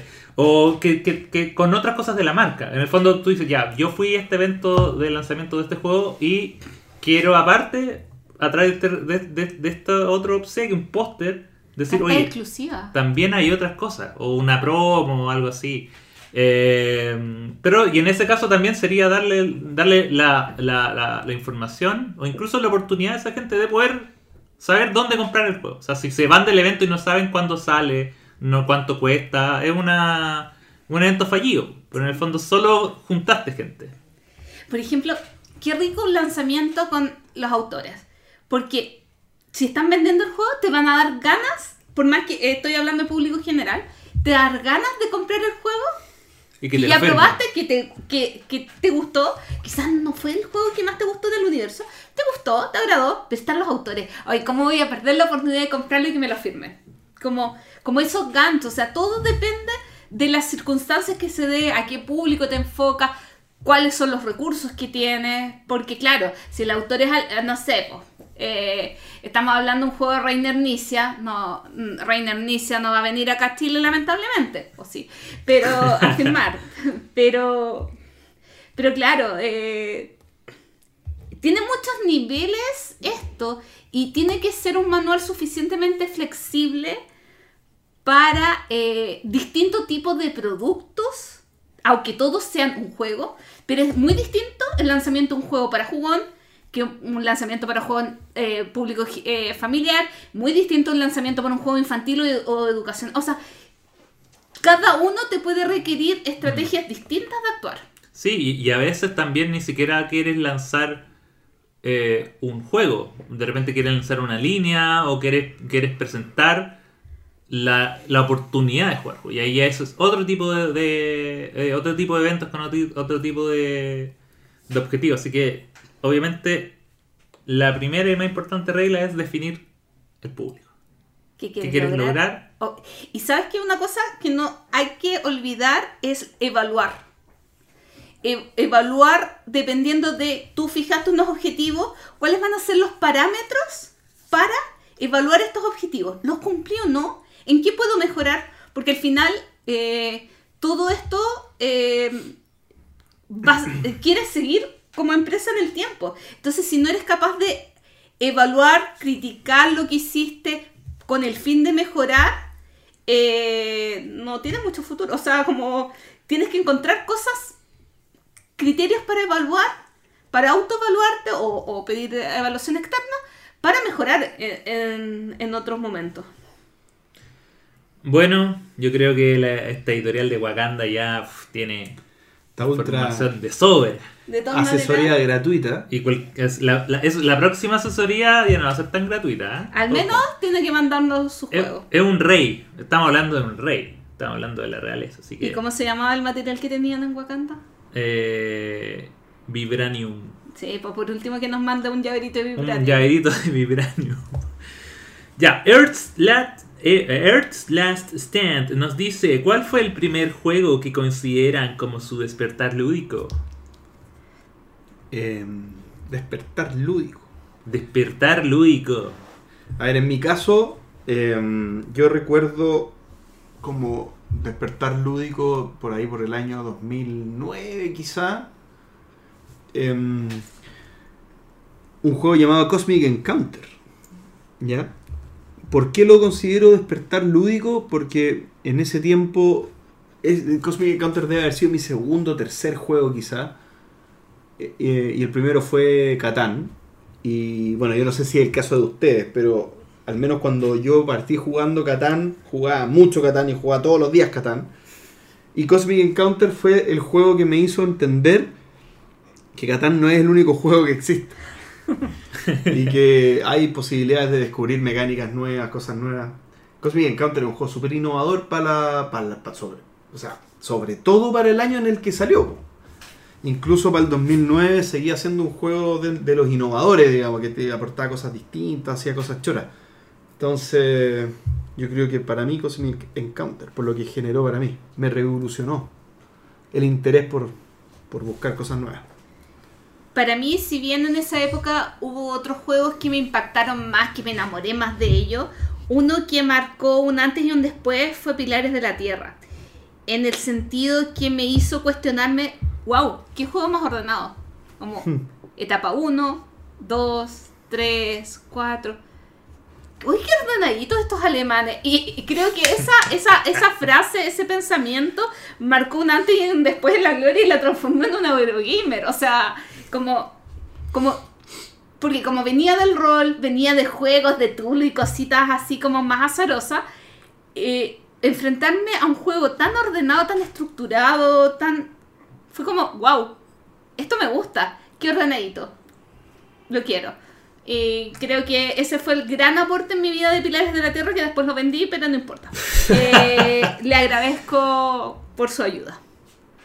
Eh, yo, en mi caso, mm, quiero dividir esto como en dos momentos. Uno es como el momento primigenio, el momento en el que se descubrió el fuego, que este troglodita tomó dos piedritas, las chocó y salió una chispita, que es con un Ameri que se llama Last Night on Earth, que es un juego de zombies. de lanzar dados y matar zombies. Y uno es un zombie y el resto son los sobrevivientes. Es un juego asimétrico. Eh, que lo trajo un amigo que fue de un viaje y un día dijo, oye, juguemos esto. Y el juego venía con un CD. Y, y para mí eso fue como la apertura al mundo de, oye, oye, ¿qué, qué- qué- es esto? Hay cositas. Oye, ¿qué es esto? Pero, eh, pero eso fue como un, pero la curiosidad. Después ya llegó Catán y todo eso, pero y, y el juego que quizás como que hizo eso, de darme cuenta, no estoy seguro, tengo una muy mala memoria, pero tiene que haber sido o Dominion o Puerto Rico. Fue uno de esos dos juegos eh, que ya dijeron, ya, esto, esto ya es un hobby. O sea, quiero juntar más de estas cosas. Eh, probablemente, lo que pasa es que probablemente Dominion fue anterior. Y, y me gustaba explicar Dominion, y me gustaba así. Y, me, gu- me gustaba jugar Dominion y después buscar otro deck builder y explicarlo como, oye, ¿has jugado Dominion? Sí, ya, esto, pero lo mismo. Pero, pero Puerto Rico fue el juego del que hablé mucho. O sea, fue el primer juego del que hablé como juego. Y el que tuve como una opinión así como, no, me gusta esto porque no, y la estrategia de los, de los barcos y todo esto. Yo, o sea, Puerto Rico es más importante. Probablemente Dominion fue antes. No me acuerdo. Pero, pero sí, sí sé que Puerto Rico fue más importante. Así que yo se lo cedo a Puerto Rico. Finalmente. Y Sebastián Eses nos pregunta: si el entreturno fuese un juego de mesa, ¿de qué trataría? ¿Cuáles serían sus principales mecánicas? ¿Cuál podría ser la temática? Y si se aventuran con un título mejor. Ja, ja, ja. A ver cómo se impregna la esencia de ustedes en un tablero. Yo creo que fue- sería un juego que no le gustaría a Axel. Yo, yo lo siento No, pero- como un juego a tiempo real. No, espera. Oh, qué... qué lata. Yo creo que de partida tendría que ser con, Colaborativo. con, con poderes asimétricos. Es un, un juego que tendría las reglas muy mal escritas. De partida tiene que ser un juego con a- asimétrico. Porque si, no, si, si nos representa, cada uno tiene habilidades diferentes. Sí. Es un juego con eliminación también. Por los que han dejado de estar. Em,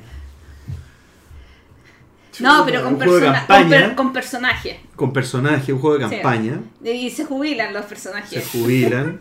Es un juego de campaña, pero bien Sería- lento, no, no avanza tanto. Sí, llevamos casi 6 años. sí. Em, y un juego ¿Euro o Meri? Euro. Ay, yo diría. Tú Yo creo que dentro de todo nosotros tenemos una buena estructura. Para improvisar.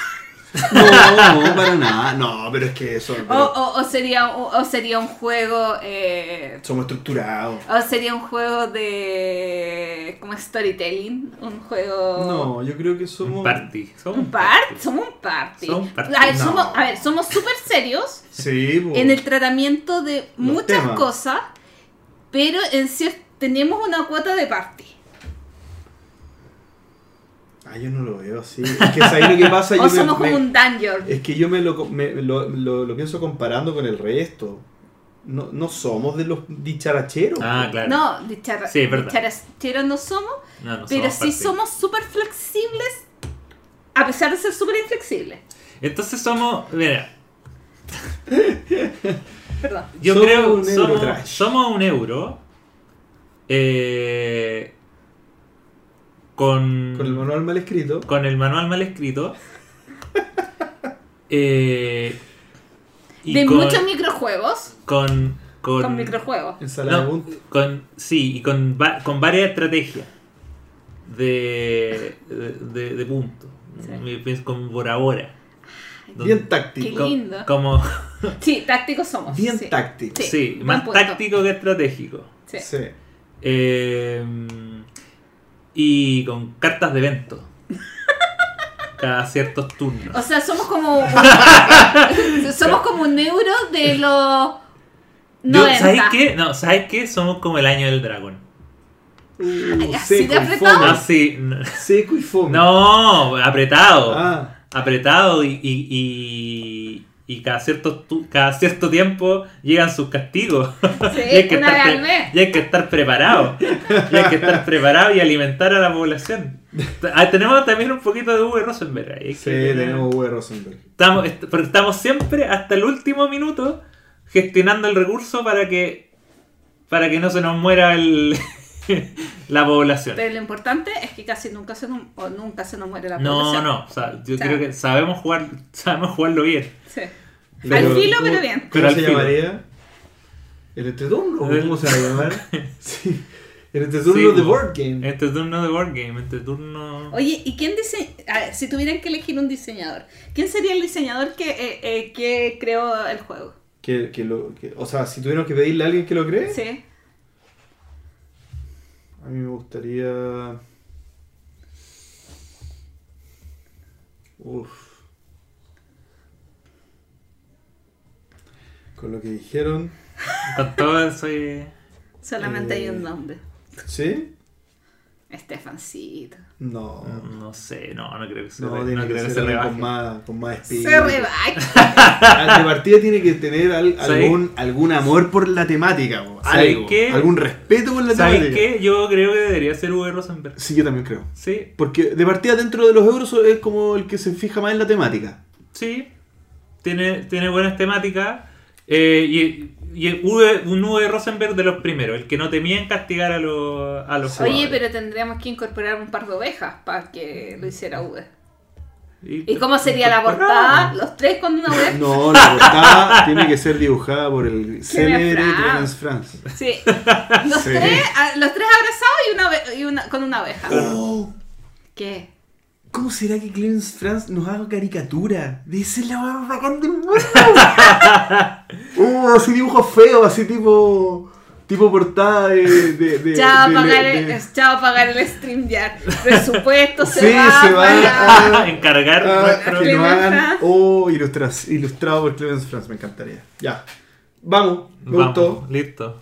Ver, podríamos hacer un- una, una campaña de financiamiento para que Clement France nos financie Yo creo que se debe poder. y una oveja. Se debe poder. Sí. Vamos, eh, sky's the limit. Vamos, tenemos, que lo- tenemos que lograrlo.